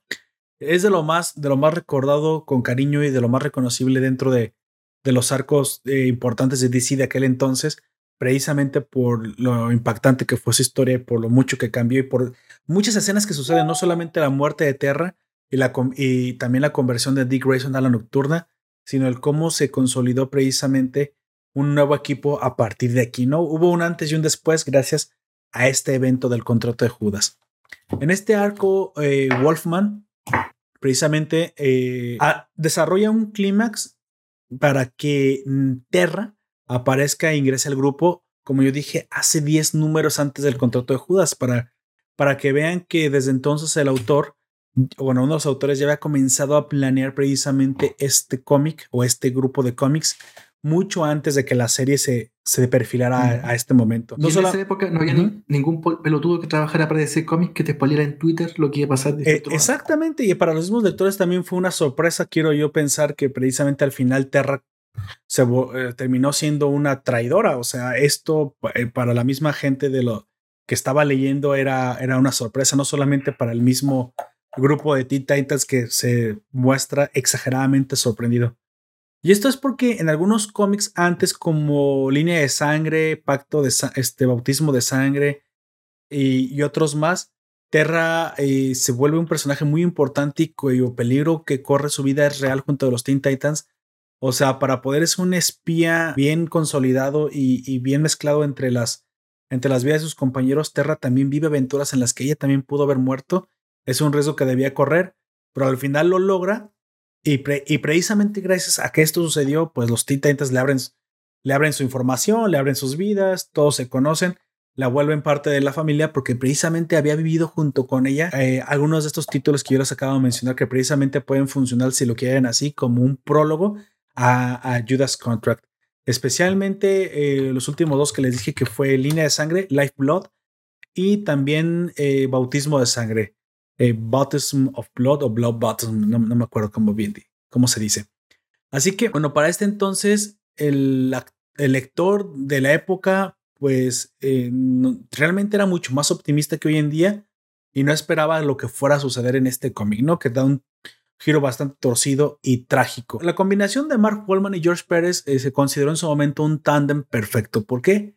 Pues porque demostraron que los nuevos titanes también podían tener una clase de madurez nunca antes vista hasta, hasta estas historias, hasta este momento. Y también sus, los sucesos en los resultados de las aventuras de los titanes, pues se usaban, eran bastante profundos que incluso se podían extraer, se podían asimilar y extraer lecciones de vida. O sea, no solamente eran aventuras tontas de niños jugando a ser superhéroes como, como se tenía la percepción, ellos le dieron una clase de respeto y lugar que no se tenían o que no tenían los personajes hasta, el, hasta este entonces.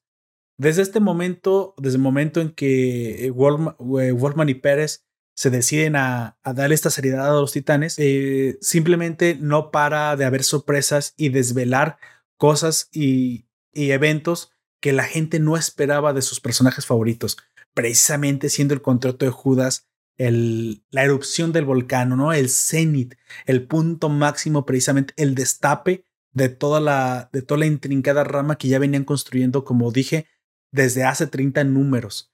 Prácticamente crean una, el, contrato de Judas no es bueno por ser el contrato nada más, sino porque es precisamente la derivación de una construcción anterior, prácticamente llevada desde el principio hasta, hasta este momento.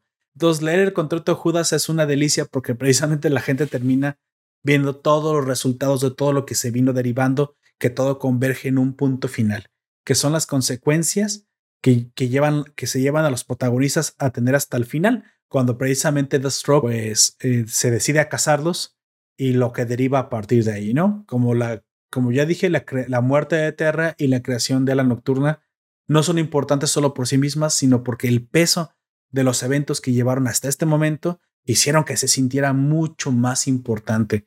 Yo me imagino, yo quisiera haber vivido en ese momento, bueno, pero no, no me interesa volver al, pasado cuando no había teles 4K, ¿verdad? Pero ya hemos vivido muchas veces nosotros también algunas de nuestras series favoritas, tal vez si seguimos en cómic. En el momento a mí me pasó con el manga de Claymore, que tardé 10 años en que lo terminara el autor. Así es, me aventé 10 años leyendo el, manga de Claymore para que todo lo que había construido el, autor derivaba en un último suceso impresionante que mezclaba todo lo que, todo lo que venía eh, trayendo atrás. Entonces me imagino que así se sintió en aquel momento el hecho de que la gente al llegar al contrato de Judas viera todo el, fruto de, la cosecha precisamente que Wolfman y Pérez habían sembrado desde hace, hace 30 números atrás. Y este es el antecedente del por qué esta historia es tan interesante y de las películas que se llevó precisamente a, al Otakuverse. Hábleme un poquito precisamente eh, del comienzo de la historia de Don Comics, precisamente cómo, cómo se nos habla de, de Deathstroke, pero especialmente vamos a hablar más de él, sobre sus orígenes y cómo es que este eh, asesino, o mejor dicho, mercenario, es más explorado precisamente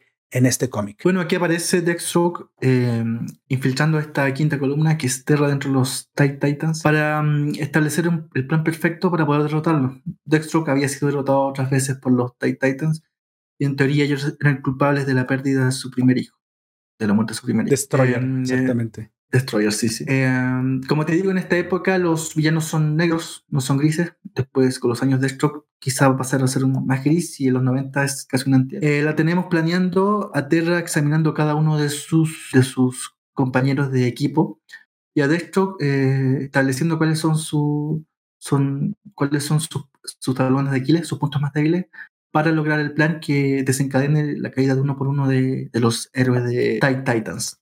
Eh, vemos primero a Terra, muy cercana a Deathstroke, como decíamos, esta jovencita, esta jovencita precoz que fuma, tiene sexo y baila rock and roll. Entrenando con Deathstroke muy a lo, a lo Pink Panther a, lo, a la Pantera Rosa, como cuando el detective se pone a entrenar con, con Kato. ¿Me escuchas? Sí, sí, sí, lo escucho. Ah, lo estoy escuchando. Con Kato se empiezan a sacar la cresta, bueno, y así entrena con, con Deathstroke. Deathstroke reconoce que Terra, si supiera, lo, lo, lo mata en un segundo, si supiera las capacidades que tiene, porque ya lo ha superado. Y en esto te das cuenta que tiene que avanzar o tiene que adelantar sus planes de destrucción de los Titans. Exacto. En eso Terra es como esta jovencita, como decíamos, esta jovencita hermana de Geoforce, esta especie de. bueno, no sé si han leído eh, Hooper Legacy. Ella sería una, una, integrante de esta familia Hooper Legacy, de esta. Ella sería una prima lejana que conoció la fama por el lado de los primos, pero ella también quiere contar su historia. Por eso se vuelve, prefiere ser oh. más villana que heroína. No, no sabía. Eh, y a cada paso se da cuenta que la única familia que tiene es los Titans, lo único que la tratan como una igual su amante Deathstroke juega con ella, pero aparte de eso no, no, la, no la toma mucho más en cuenta. Lamentablemente en este proceso en que ella va descubriendo su nueva familia, Deathstroke va terminando su plan de destrucción total de los Titans y la tiene ella como espía de, dentro de los Titans. En, un principio, por ejemplo, vemos a Terra burlándose y los, los llama viejecitas jugando un bingo, viejecitas de la caridad, algo así. Y con el avance, em, primero se le va a su primer amigo, su único amigo que es Flash Kid, el Wally West, que después, dos años después, va a ser protagonista de Crisis en Tierras Infinitas y va a terminar siendo el Flash de los 90. Y que reparezca Bargal, como suele suceder los cómics. ¿Aquí se ve retirado para hacer Flash? ¿Ya el Flash grande? Eh, no, tiene un momento de crisis personal y ah, vuelve poco antes de, eh, de los hechos de Crisis en Tierra Infinita, dentro de la ah, serie Flash. Porque ya también, es que después se va a tratar más en profundidad. La Speed Force también tiene, produce efecto en la personalidad y afecta emocionalmente. Todos los, los, los agentes de Speed Force. Sí, claro. Algún tipo de, daño emocional. Ok, Y mm, se hace muy amiga de eh, Changeling o Chico Bestia, que es el más chico de los integrantes, tendría 13 años, pero también se empieza a acercar a ella. Y la ve quizás como una hermana, y que juegue, que le hacen broma. Otro de los carices que es interesante en esta serie es que tiene mucho humor, mucho. Siempre se están tirando tallas, a veces chistes doble. Están tirando, están tirando bromas, a veces chistes doble sentido.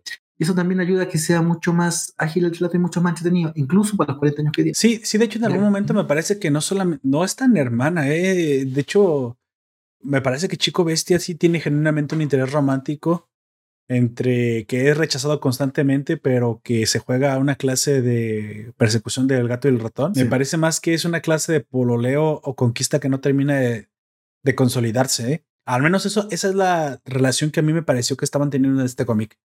Realmente Chico Bestia sí va, sí va de forma romántica. Ya, ya Terra tiene una pareja sexual de que tiene 40 años, ya tiene 15 y el amante tendría 13, y ahí, sí que sería demencial absolutamente demencial. Y así iban avanzando. ¿Eh? Ha pasado eso, Don Comics, ha pasado. bueno, a propósito del tema de la, de la. Vamos a hacer un punto aparte. El tema de la pedofilia en los cómics no es tan ajeno. ¿ah? Hay que recordarse de Watchmen. Em, Ajá. Doctor Manhattan, dentro de las primeras, las primeras viñetas del, de Watchmen, del cómic, eh, Silk Spectre recuerda cómo conoció a Doctor Manhattan. Ella lo conoció cuando tenía 15 años. Y de hecho hay un globo de diálogo donde ella dice, te conocí poco después de haberme entrado por primera vez. ¡Hala! Y fuiste, tuvimos la primera relación sexual. Claro, ese es Alan Moore. Claro. Eh, no, no, hay tema que no, que no pase por sus manos. Ahora también, si, si fuera por eso, quizá también teníamos que empezar tratar al Doctor Manhattan y ese cómic tenía que declarar como un pedófilo con fuerza atómica. Con pelito no hay delito, Don Comics. Pero mira, aquí Juan José dice, bueno, Life Anime el destape de, tierra, de Terra, puntos débiles, no tuvo que pensar mucho con Chico Bestia. La clave es separarlos. Un, puntos es muy difícil. O Juan José, Chico Bestia es la Friendson, claro. sí, exactamente. Está pobrecillo, está en la Friendson, sinceramente.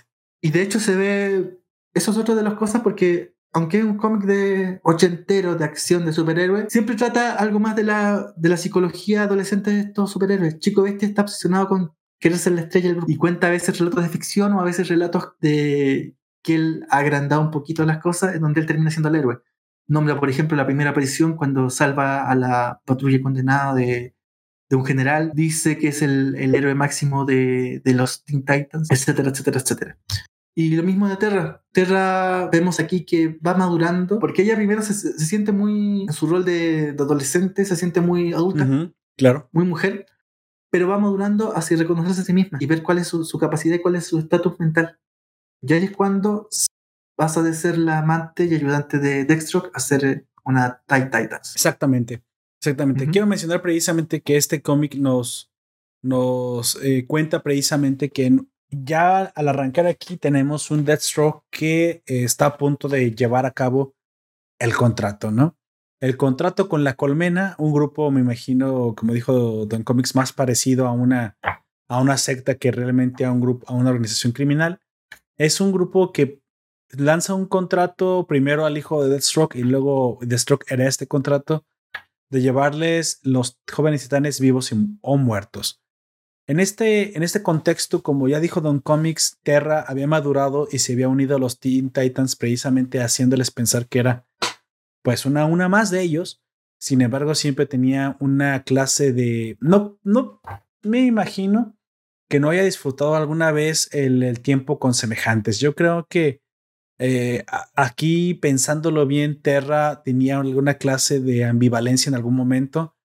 Muy probablemente sí, sí estaba en consonancia con sus iguales, pero su odio simplemente no permitía dejarla, deja- dejarla en paz. Al final, Terra es otra víctima más de su propio temperamento, de su propia oscuridad, que pudo haber en algún momento haberse apartado mientras estaba dentro del grupo, pero que no fue suficiente para salvarla de esta villanía a la cual se acercaba cada vez más, ¿no? De- en algún momento esto lo, lo notamos, cómo es que Terra eh, par- de parte sí y en parte no, llega a dudar un poco, pero bueno, tiene prácticamente una misión y la misión es, básicamente no se te dice que, que es que ella tenga alguna clase de venganza que llevar a cabo, más que es su propio resentimiento y soledad las que la han carcomido hasta el centro. La única que pudo haberse dado cuenta de esto fue la misma Raven. Sin embargo, no termina de descubrirlo, por lo tanto, tampoco, tampoco es capaz de ayudar a, a Terra si es que se podía ayudar en algún momento, porque Raven está ofuscada con sus propios problemas, ¿no? Peleando contra, contra el, su padre que lo tiene en la cabeza o quién sabe qué demonios está viviendo en este momento Raven. Así que incapaces de poder ayudar a, a una Terra que cada vez más se hunde en la oscuridad, se acerca precisamente el momento de ejecutar el Judas Contract. Judas muy probablemente por el traidor, aunque eso no quiere decir que el contrato tenga nombre. Dentro del cómic realmente solo es el contrato con la colmena, con The Hive, y pues se lleva a cabo, ¿no? Me encanta mucho una de las escenas en las que el último en ser o tratar de secuestrar es Dick Grayson. Esta historia se cuenta hacia atrás a partir de, de que Deathstroke se lo encuentra y prácticamente nuestro antiguo Robin se da, se da la tarea de, de investigar qué le pasó a los otros titanes. Por poco, por poco y es capturado, es el único que, que sale airoso después de un enfrentamiento con Deathstroke. Y aquí me, me gusta mucho cómo, cómo vuelve a, a retomar la, este cómic la importancia del, del humano, que sus recursos están, están definidos por quien se ha construido y no por cómo nació. Es decir, Deathstroke dice, cuando se le escapa a Dick Grayson, dice, ¿cómo es posible que el más débil, el que no tiene poderes, aquel con menos recursos, o mejor dicho, con menos super recursos, es aquel que más difícil para mí es capturar. Eh, es más inteligente, es, eh, es, es más, es, es más, este, digamos, estratégico, es más estratega. Se nota que el poder no hace al héroe. Lo que ha- hace al héroe precisamente es la persona, es, es lo que te has construido. Y esto me encantó, me, me gustó, porque yo siempre he sido eh, defensor del, del dicho de crianza, crianza es igual a, a resultado. O sea, Dick Grayson es como es gracias a Batman. Y lo reconoce al final. Y reconoce que incluso su, su momento de adolescente, en el que todo adolescente trata de buscar su identidad y se aleja lo más posible de los padres, realmente terminamos cumpliendo el ciclo de la vida tal cual y Darwin lo definió hace, bueno, la naturaleza lo definió, ¿verdad? Pero Darwin lo describió hace años en el origen de las especies. Todo joven, todo adolescente pasa por, por adultez y termina volviendo precisamente al origen. Todos volvemos a ser exactamente los adultos que estamos destinados a ser. Entonces, no solamente me gustó por eso, sino que demuestra el por qué el tener superpoderes no garantiza absolutamente nada. Y esto lo podemos traer a la vida real. El que hayas nacido de una forma no garantiza nada. Es como te construyas, como te hayan creado o la clase de, educación que elijas. En algún momento lo puedes elegir. Ya sé que hay veces que no se puede elegir, pero ya en la sociedad en la que estamos, tú ya puedes elegir construirte bastante porque prácticamente ya todo lo encuentras en Internet. más que antes, hoy se dice que el que no aprende es porque no quiere. Y hoy ya es verdad esto. Esto es mucho más verdad que antes. Prácticamente los recursos están al alcance de prácticamente todos. Dick demuestra que no por nada es el jefe de los Teen Titans y precisamente comienza a investigar qué, lo, qué fue lo que le pasó a los demás, solo para descubrir que todos fueron secuestrados por Deathstroke precisamente con la información que les había, que le había pasado Terra de sus vidas secretas, de sus, de sus guaridas o mejor sus casas, sus departamentos, así que los había secuestrado tomando a los desprevenidos. Claro, Deathstroke sabe que son muy poderosos para enfrentarlos también directamente, no es tonto. Para los cazadores de primera aparición, esta fue la primera aparición de Dick Grayson como Nightwing. Nightwing, un personaje muy de, lo, muy de esta época. Lleguemos a eso, precisamente. ¿Y qué, qué termina pasando Don Comics? Precisamente él sigue investigando, sigue investigando, no encuentra la salida y en algún momento se encuentra una mujer llamada Adelaine Kane. Y es aquí donde sufre un cambio, ¿no? Cuénteme un poquito esta, esta escena que también me encantó. Em, bueno, vamos al principio irse del grupo a Kid Flash, a Wally West. Y la siguiente noticia es que Robin les dice que ya no va a ser más Robin y usar ese traje ridículo con ese body y una chiquitilla. Y va a ser eh, otro personaje, ni siquiera sabe cómo se va a llamar, pero lo va a seguir apoyando. Y ahí cambia el mando a Donna Troy. Eh, cada vez que ha tomado el grupo Donna Troy, ha terminado en una saga de caos. Hay una saga que se llama Caos Total, en que también vemos a, que se va a publicar mucho más adelante.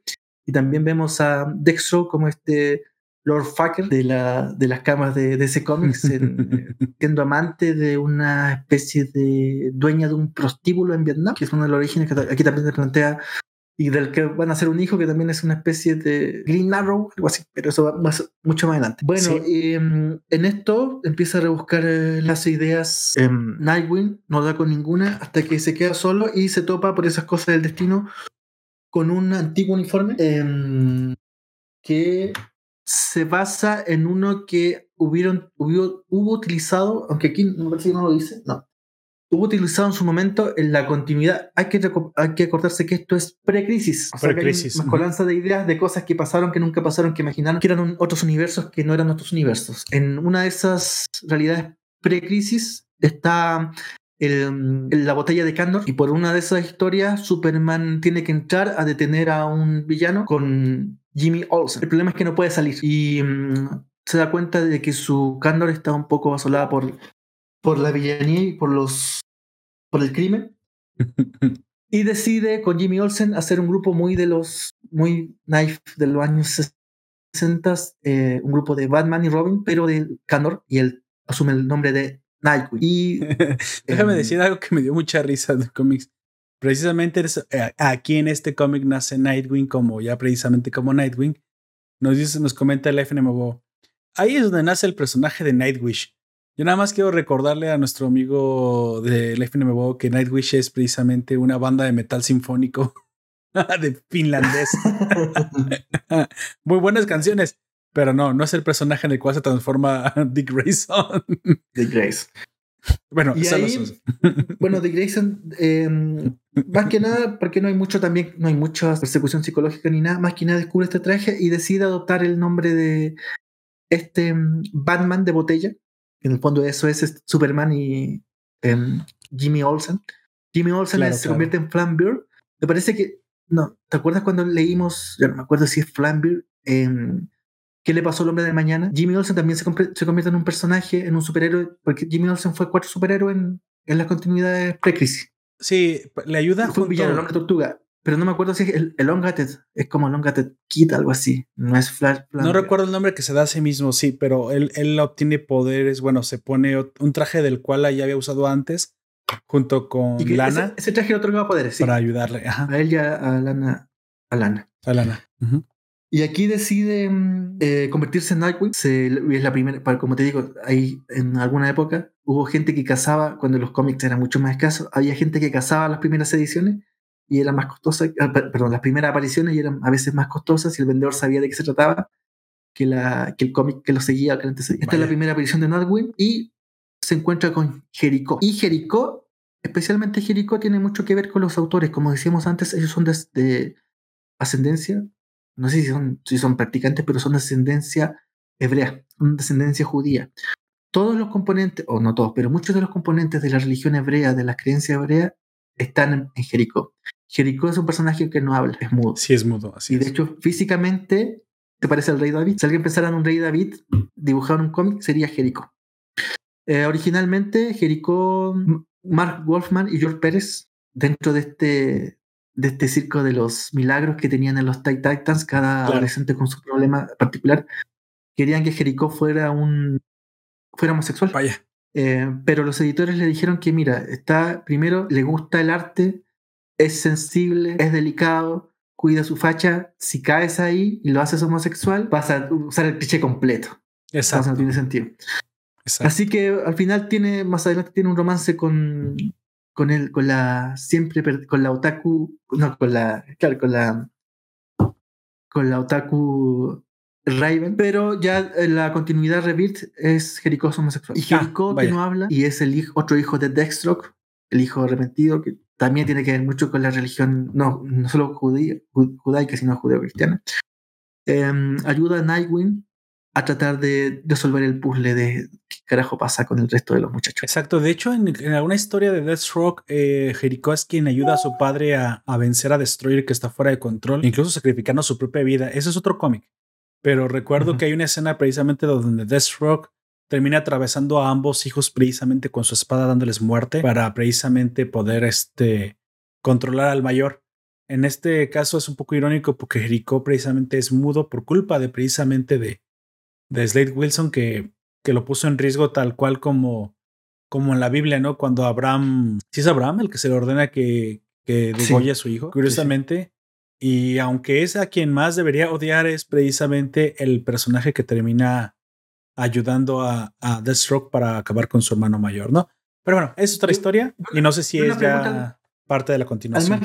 sin hacer spoiler, em, en las cuatro horas y tantos que dura Snyder Cut, ¿tenemos más apariciones de Deathstroke? Lamentablemente siguen, sigue siendo la misma, la misma escena, la escena final. Sin embargo, sí es diferente, habla mucho más, hay un diálogo mucho más interesante y básicamente en la escena de la primera película se decía o se ponían prácticamente de acuerdo para unirse o se decía que se iban a unir a una liga de supervillanos, parecía algo así. Sin embargo, en esta, precisamente porque no los quiero hacer spoiler, si no lo han visto, se desarrolla más, mucho más la idea de la colaboración entre em, Deathstroke y el Lex Luthor de Jesse Isaac. Sí, Jesse Isaac, ¿no? Sí, del Lex Luthor de Jesse Isaac. Pero Eisenberg. Eisenberg, perdón.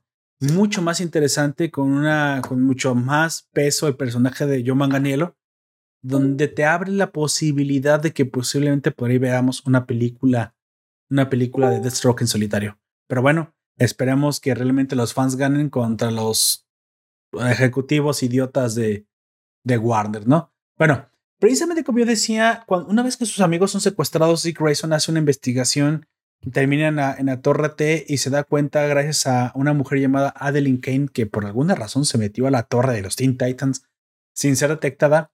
Ella le dice que precisamente es ex esposa de Slade Wilson, es la madre de Destroyer o del primer hijo de Slade Wilson, que es este Grant, que precisamente para este momento está muerto ya que a él se le había encargado el Judas Contract y él no lo había logrado.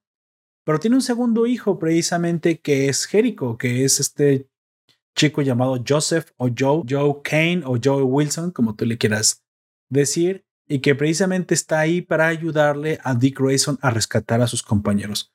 Dick Grayson, como ya dijo en Comics, aquí te uh otro. Exactamente. Ah, como dijo eh, The Comics, decide tomar la decisión de convertirse en algo más. Y aquí es donde pasa precisamente una clase de periplo mental o de madurez de Dick Grayson, donde él toma el manto de la nocturna, precisamente porque le recuerda aquello de lo que trató de alejarse, que era Batman y de quien lo había formado, pero al final como buen, como buen adolescente que pasa a la edad adulta, no solamente somos volvemos al origen, sino que somos más parecidos a nuestros padres de lo que nosotros nos gustaría aceptar. De aquí precisamente... Más, adelante se verá que aquí no se trata mucho, pero más adelante em, este traje también lo vincula a su, a su pasado, al pasado de sus padres como acróbatas de circo. Exacto. Que es un acróbata de circo.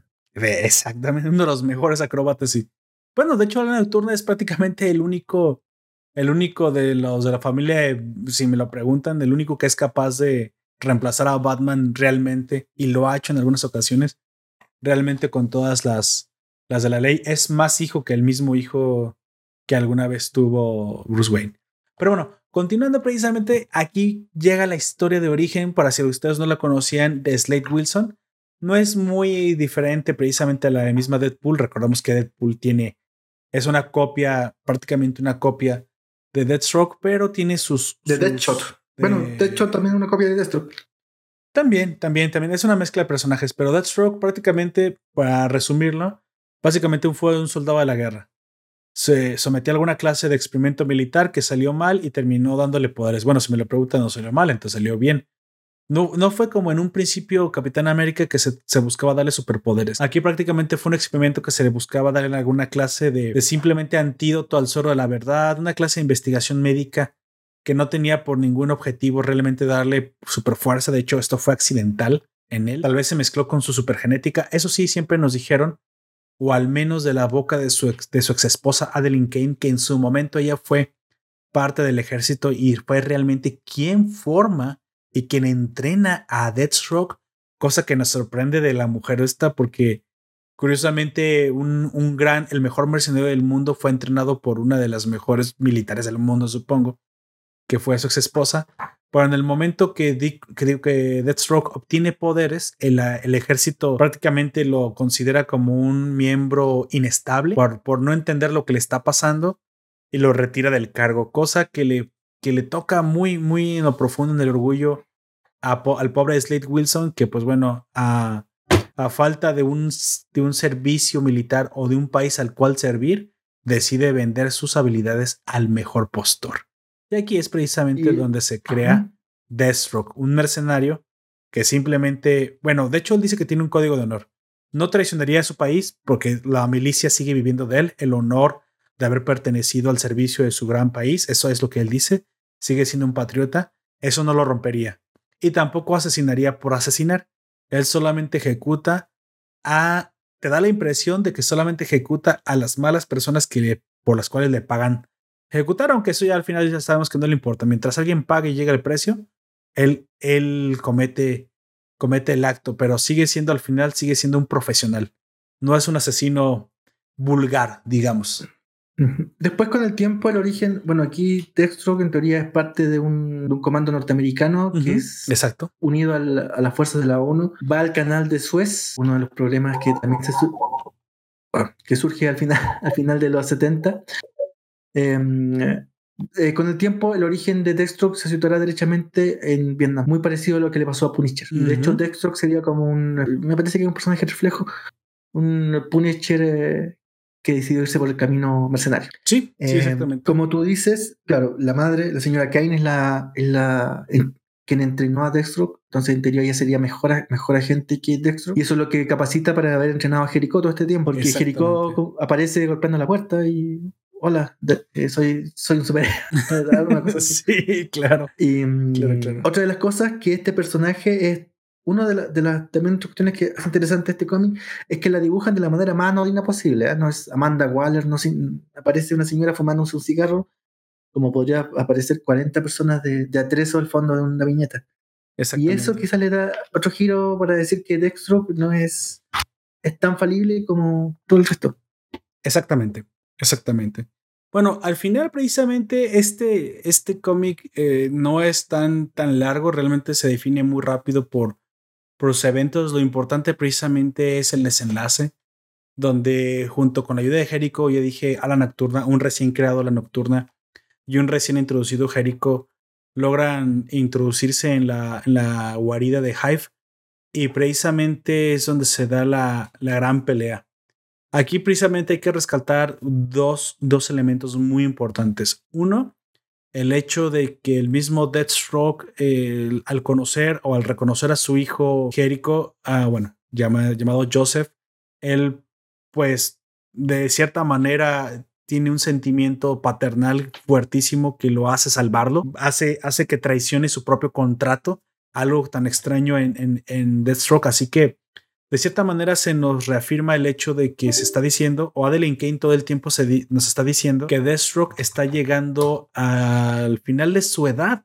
Está muy viejo y aunque sigue siendo un gran soldado físicamente, mentalmente se está ablandando. Ya no es el mismo soldado tan eficiente como era antes. Bueno o malo no lo sabemos, pero parece que lo hace más humano. De las cosas que en la introducción habla algo de los editores de este tomo. En el fondo, lo que trata contra todo Judas es sobre el crecimiento y del paso de ser adulto, de ser eh, joven a ser adulto, de ser niño a ser eh, adulto. Y de saber que ese paso, que pasa con todas las personas, hace que esa persona que era adulta pase a ser viejo. Exacto. Exacto. Y veas, veas, todas las. Quizás si quiera tu superhéroe, lo veas, veas todas sus habilidades, todo, al final toda su humanidad. Y que te, que, que te haga entender cosas que quizás cuando era no eras adulto o eras adolescente o eras mucho más joven, no entendías o no comprendías o no te explicaba. Exacto. Eh, lamentablemente no daré detalles. En medio de la pelea, Tara termina precisamente perdiendo el control y provocando su propia muerte al provocar un derrumbe y, es sepultada. Esto deriva en una pues bastante conmovedora escena final donde se está enterrando a su cadáver donde Chico Bestia llora mares y lágrimas por la pérdida de, su amor platónico. Y muy probablemente algo más se hubiera podido llegar en algún momento, no lo sabemos. En algún momento, toda la, aunque saben que es una traidora, todos los miembros de los titanes ya habían desarrollado alguna clase de, relación más que de amistad, de, hermandad con ella. No solamente les duele la traición, pero el hecho de que pues todo pasa muy rápido, se enteran el mismo día y termina muriendo, no pueden tratar de, no tratan de asimilar a tanta velocidad lo que ha pasado, siguen en un duelo todavía viviendo muchos de ellos. Los hermanos de Tara se hacen presentes en el funeral y hablan el hecho de que pues nunca pudieron rescatarla de la oscuridad de la cual descendió cuando su soledad, su resentimiento o sabrá Dios qué problemas personales o psicológicos precisamente eh, hundieron a Tara en esta en este camino de autodestrucción, precisamente primero haciéndola amante y compinche de, de un asesino como Deathstroke o de un mercenario o sea, se nos habla también del peligro de que los jóvenes descienden a la oscuridad, se queden solos, que no tengan un desarrollo eh, sano, precisamente socializando. Esto es parte de, me, me, interesó como un problema social muy bien expuesto en el personaje de Tara. Es algo que yo en este momento no, bueno, hasta este momento no había visto tan claramente desarrollado en un cómic. Yo aplaudí esto tremendamente. Dije, qué, qué impresionante historia. Porque eso no solamente es una historia, una gran historia de desarrollo superheroico, sino como ya dijo Don Comics, toca muchas aristas, incluso del desarrollo personal. Al final esto es bastante, bastante icónico, bastante conmovedor. No llega, bueno, a mí personalmente no me llegó a, a, robar alguna lágrima, pero sí te hace reflexionar bastante. Y creo que es de este tipo de historias que me gustan mucho, cuando al final la reflexión se antepone precisamente a la, o, mejor se deriva de, de, la historia, donde no te deja solamente una, un buen sabor de boca por la gran historia que acabas de leer, sino que te deja algo más, ¿no? Algo que te pueda llevar, algo que te deje en la cabeza. Y es algo que también se busca en este podcast. Si ustedes al final se quedan con alguna clase de reflexión, yo me doy por bien servido. ¿Qué nos, qué nos puede enseñar el cómic más allá del entretenimiento? Pues bueno, aquí, aquí se demuestra cómo a través de los dibujos, a través de las viñetas, algunos escritores nos pueden contar algo más allá de simplemente tintas y dibujos y dibujos con forma humana, algo más allá que es el concepto de cómo puede verse la soledad. Claro, llevada a un momento superlativo, a una, una historia fantástica con personajes creados grandilocuentes. Pero bueno, esto, esto puede llegar a pasar. No quiere, no quiere decir que, cualquier persona que, que, caiga dentro de un círculo desolado de depresión puede llegar a ser un supervillano, pero nos expone a lo mejor de la forma correcta, nos, nos visibiliza de forma correcta el grave problema de, de un adolescente que ha perdido el camino, ¿no? Me gustó mucho por ese lado. Creo que este final es un final muy adecuado. También por la parte de, de, de Deathstroke, que curiosamente al final nunca quiso matar a los, a los Titans, se dio cuenta, para, aunque Tara todo el tiempo deseaba la ejecución, ya que el contrato decía que vivos o muertos. Realmente no sé por qué The Stroke no lo hizo, porque Slade Wilson tal vez ya está viejo, tal vez ya estaba muy viejo, tal vez se ha hecho más humano, no lo sabemos, tal vez se ha ablandado, pero el hecho de que no deseaba la muerte de sus enemigos eh, habla mucho de quién se ha convertido también en, para este momento el, mejor de los mercenarios. Pues bueno, este es precisamente el, el final de la historia. Don Comics, hablemos precisamente de lo que nos dejó. ¿Le parece que enumeremos algunas claves y usted me comenta qué le parecen? Creo que puedo extraer tres claves importantísimas que nos deja este cómic. Uno, el, la conversión de Dick Grayson, el crecimiento de Dick Grayson de, Robin a la Nocturna, habla precisamente de la maduración de, del ser humano, de cuando el joven precisamente por fin toma las riendas. Me pareció más un Simba volviendo de las tierras lejanas a retomar el, el puesto de su padre el, famoso Rey León, me, me, pareció algo más cercano a precisamente eso. Cuando todo lo que se ha aprendido, dice, todo lo que me ha, enseñado Batman es para que yo llegue a este punto y ya no tenga que depender de él. Me encanta, este es un, punto excelente.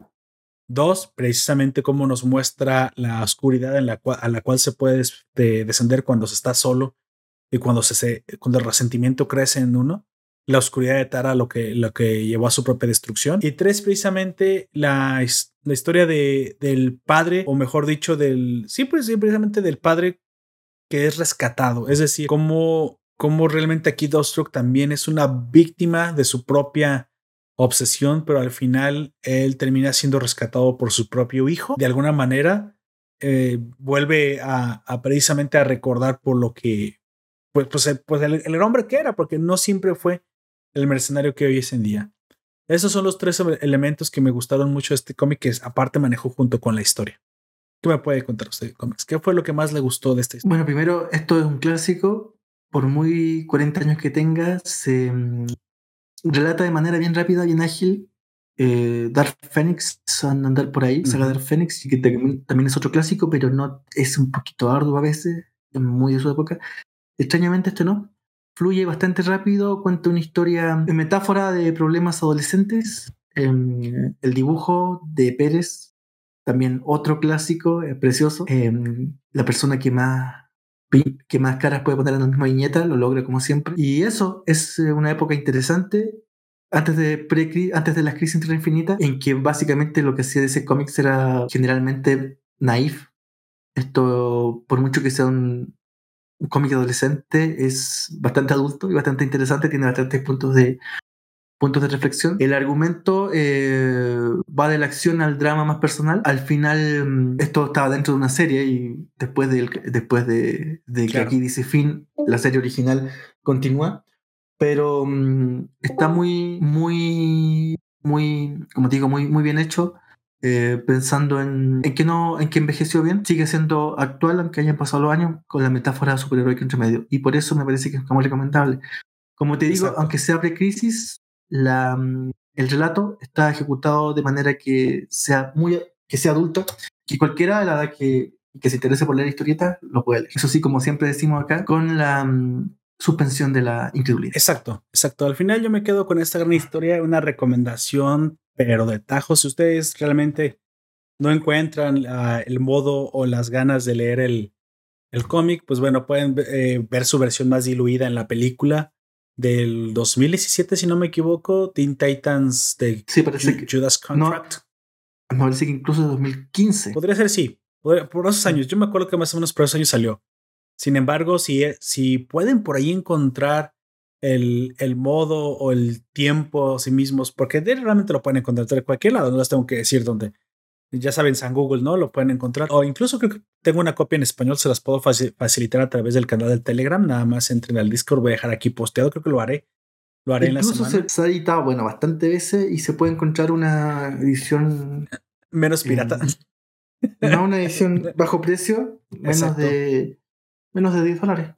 La verdad, porque es un clásico que realmente pone en su lugar a los Teen Titans, donde precisamente da la, la, importancia que tenía este grupo y cómo sus historias también pueden ser muy interesantes, muy adultas al nivel de cualquier historia intrincada de la Liga de la Justicia. Así que, pues bueno, ahí lo tienen. Doy por concluido precisamente la reseña de Teen Titans de Judas Contract o el contrato de Judas. Al final, la pregunta para ti es precisamente que me digas si te gustan los Titans. ¿Realmente te parece un equipo interesante? Eh, ¿Cuál es el que más te gusta de los jóvenes titanes? Me gustaría que me lo dejaras aquí precisamente en la descripción. Y otra de las cosas extrañas, probablemente sea por el precio que tienen los autores, es que mm, la época de oro de Titans, por lo menos los cómics, va desde los años 80 hasta Crisis 86, 87. Y después nunca más, nunca más metieron un, hit. Eh, los personajes resultaron ser más anodinos, aunque han tratado de actualizarse porque, como digo, son adolescentes y buscan ese público que es el que está renovando el, el lector de cómics, pero no, no han podido dar con el clavo. Y eso también lo hace más interesante esta época Pérez Wolfman, porque mm, escribieron para el futuro. Los mejores Titans, por los, mejores Titans son los de Pérez y Mark Wolfman de 40 años atrás. Y no, no hay mucho más que hacer con eso, sinceramente. Completamente de acuerdo.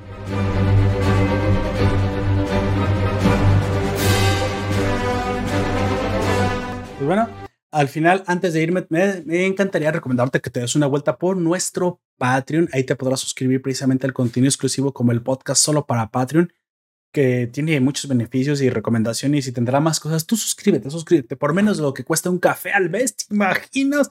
Apoyar a la nación con un café al mes, ya ni los impuestos que cobraba el antiguo César. En la, nación los impuestos son muy, muy, muy, muy bajos, casi inexistentes, como a mí me gusta, casi sin impuestos. Pues bueno, eh, también me gustaría agradecer a los que nos acompañaron en la transmisión en directo, a Hope José y a Life NMBO que nos acompañaron todo este tiempo aquí en el Discord ustedes también pueden estar aquí acompañándonos si desean, pues, descargar la aplicación, si es que no la tienen, si es que no la conocen. Mucho más fácil de seguir, mucho más interesante. La, la, de hecho, ya, ya todo el mundo la está utilizando. Un chat realmente poderoso, a diferencia del directo en, en, en YouTube, que precisamente por cuestiones técnicas y por la impersonalidad que, que nos tenía, pues hemos dejado de, al menos esta temporada vamos a probar precisamente pasarnos a este otro modo. También eh, les recuerdo que se... Perdón, sí, de un cómics. Por, un futuro, si nos escucha, por favor, sería muy bueno que se sumara y dejara sus comentarios y nos contara del lugar de Latinoamérica donde esté si se celebra el April Fools. Ah, claro, que nos digas si tú en, país, en tu país se celebra el Día de los Inocentes. Bueno, también les recomiendo que vayan a nuestra página web.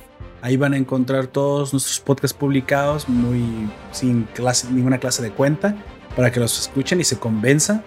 También se pueden unir al Foro de la Nación, Nación Poperto Forum, un grupo de Facebook donde está toda la comunidad posteando y que, al final también lo utilizo para eh, promocionar alguna clase de encuesta que muy probablemente tal vez haré semana con semana, todavía no lo sé, o cada 15 días para el podcast de anime. Ese es el de mañana, el podcast del domingo.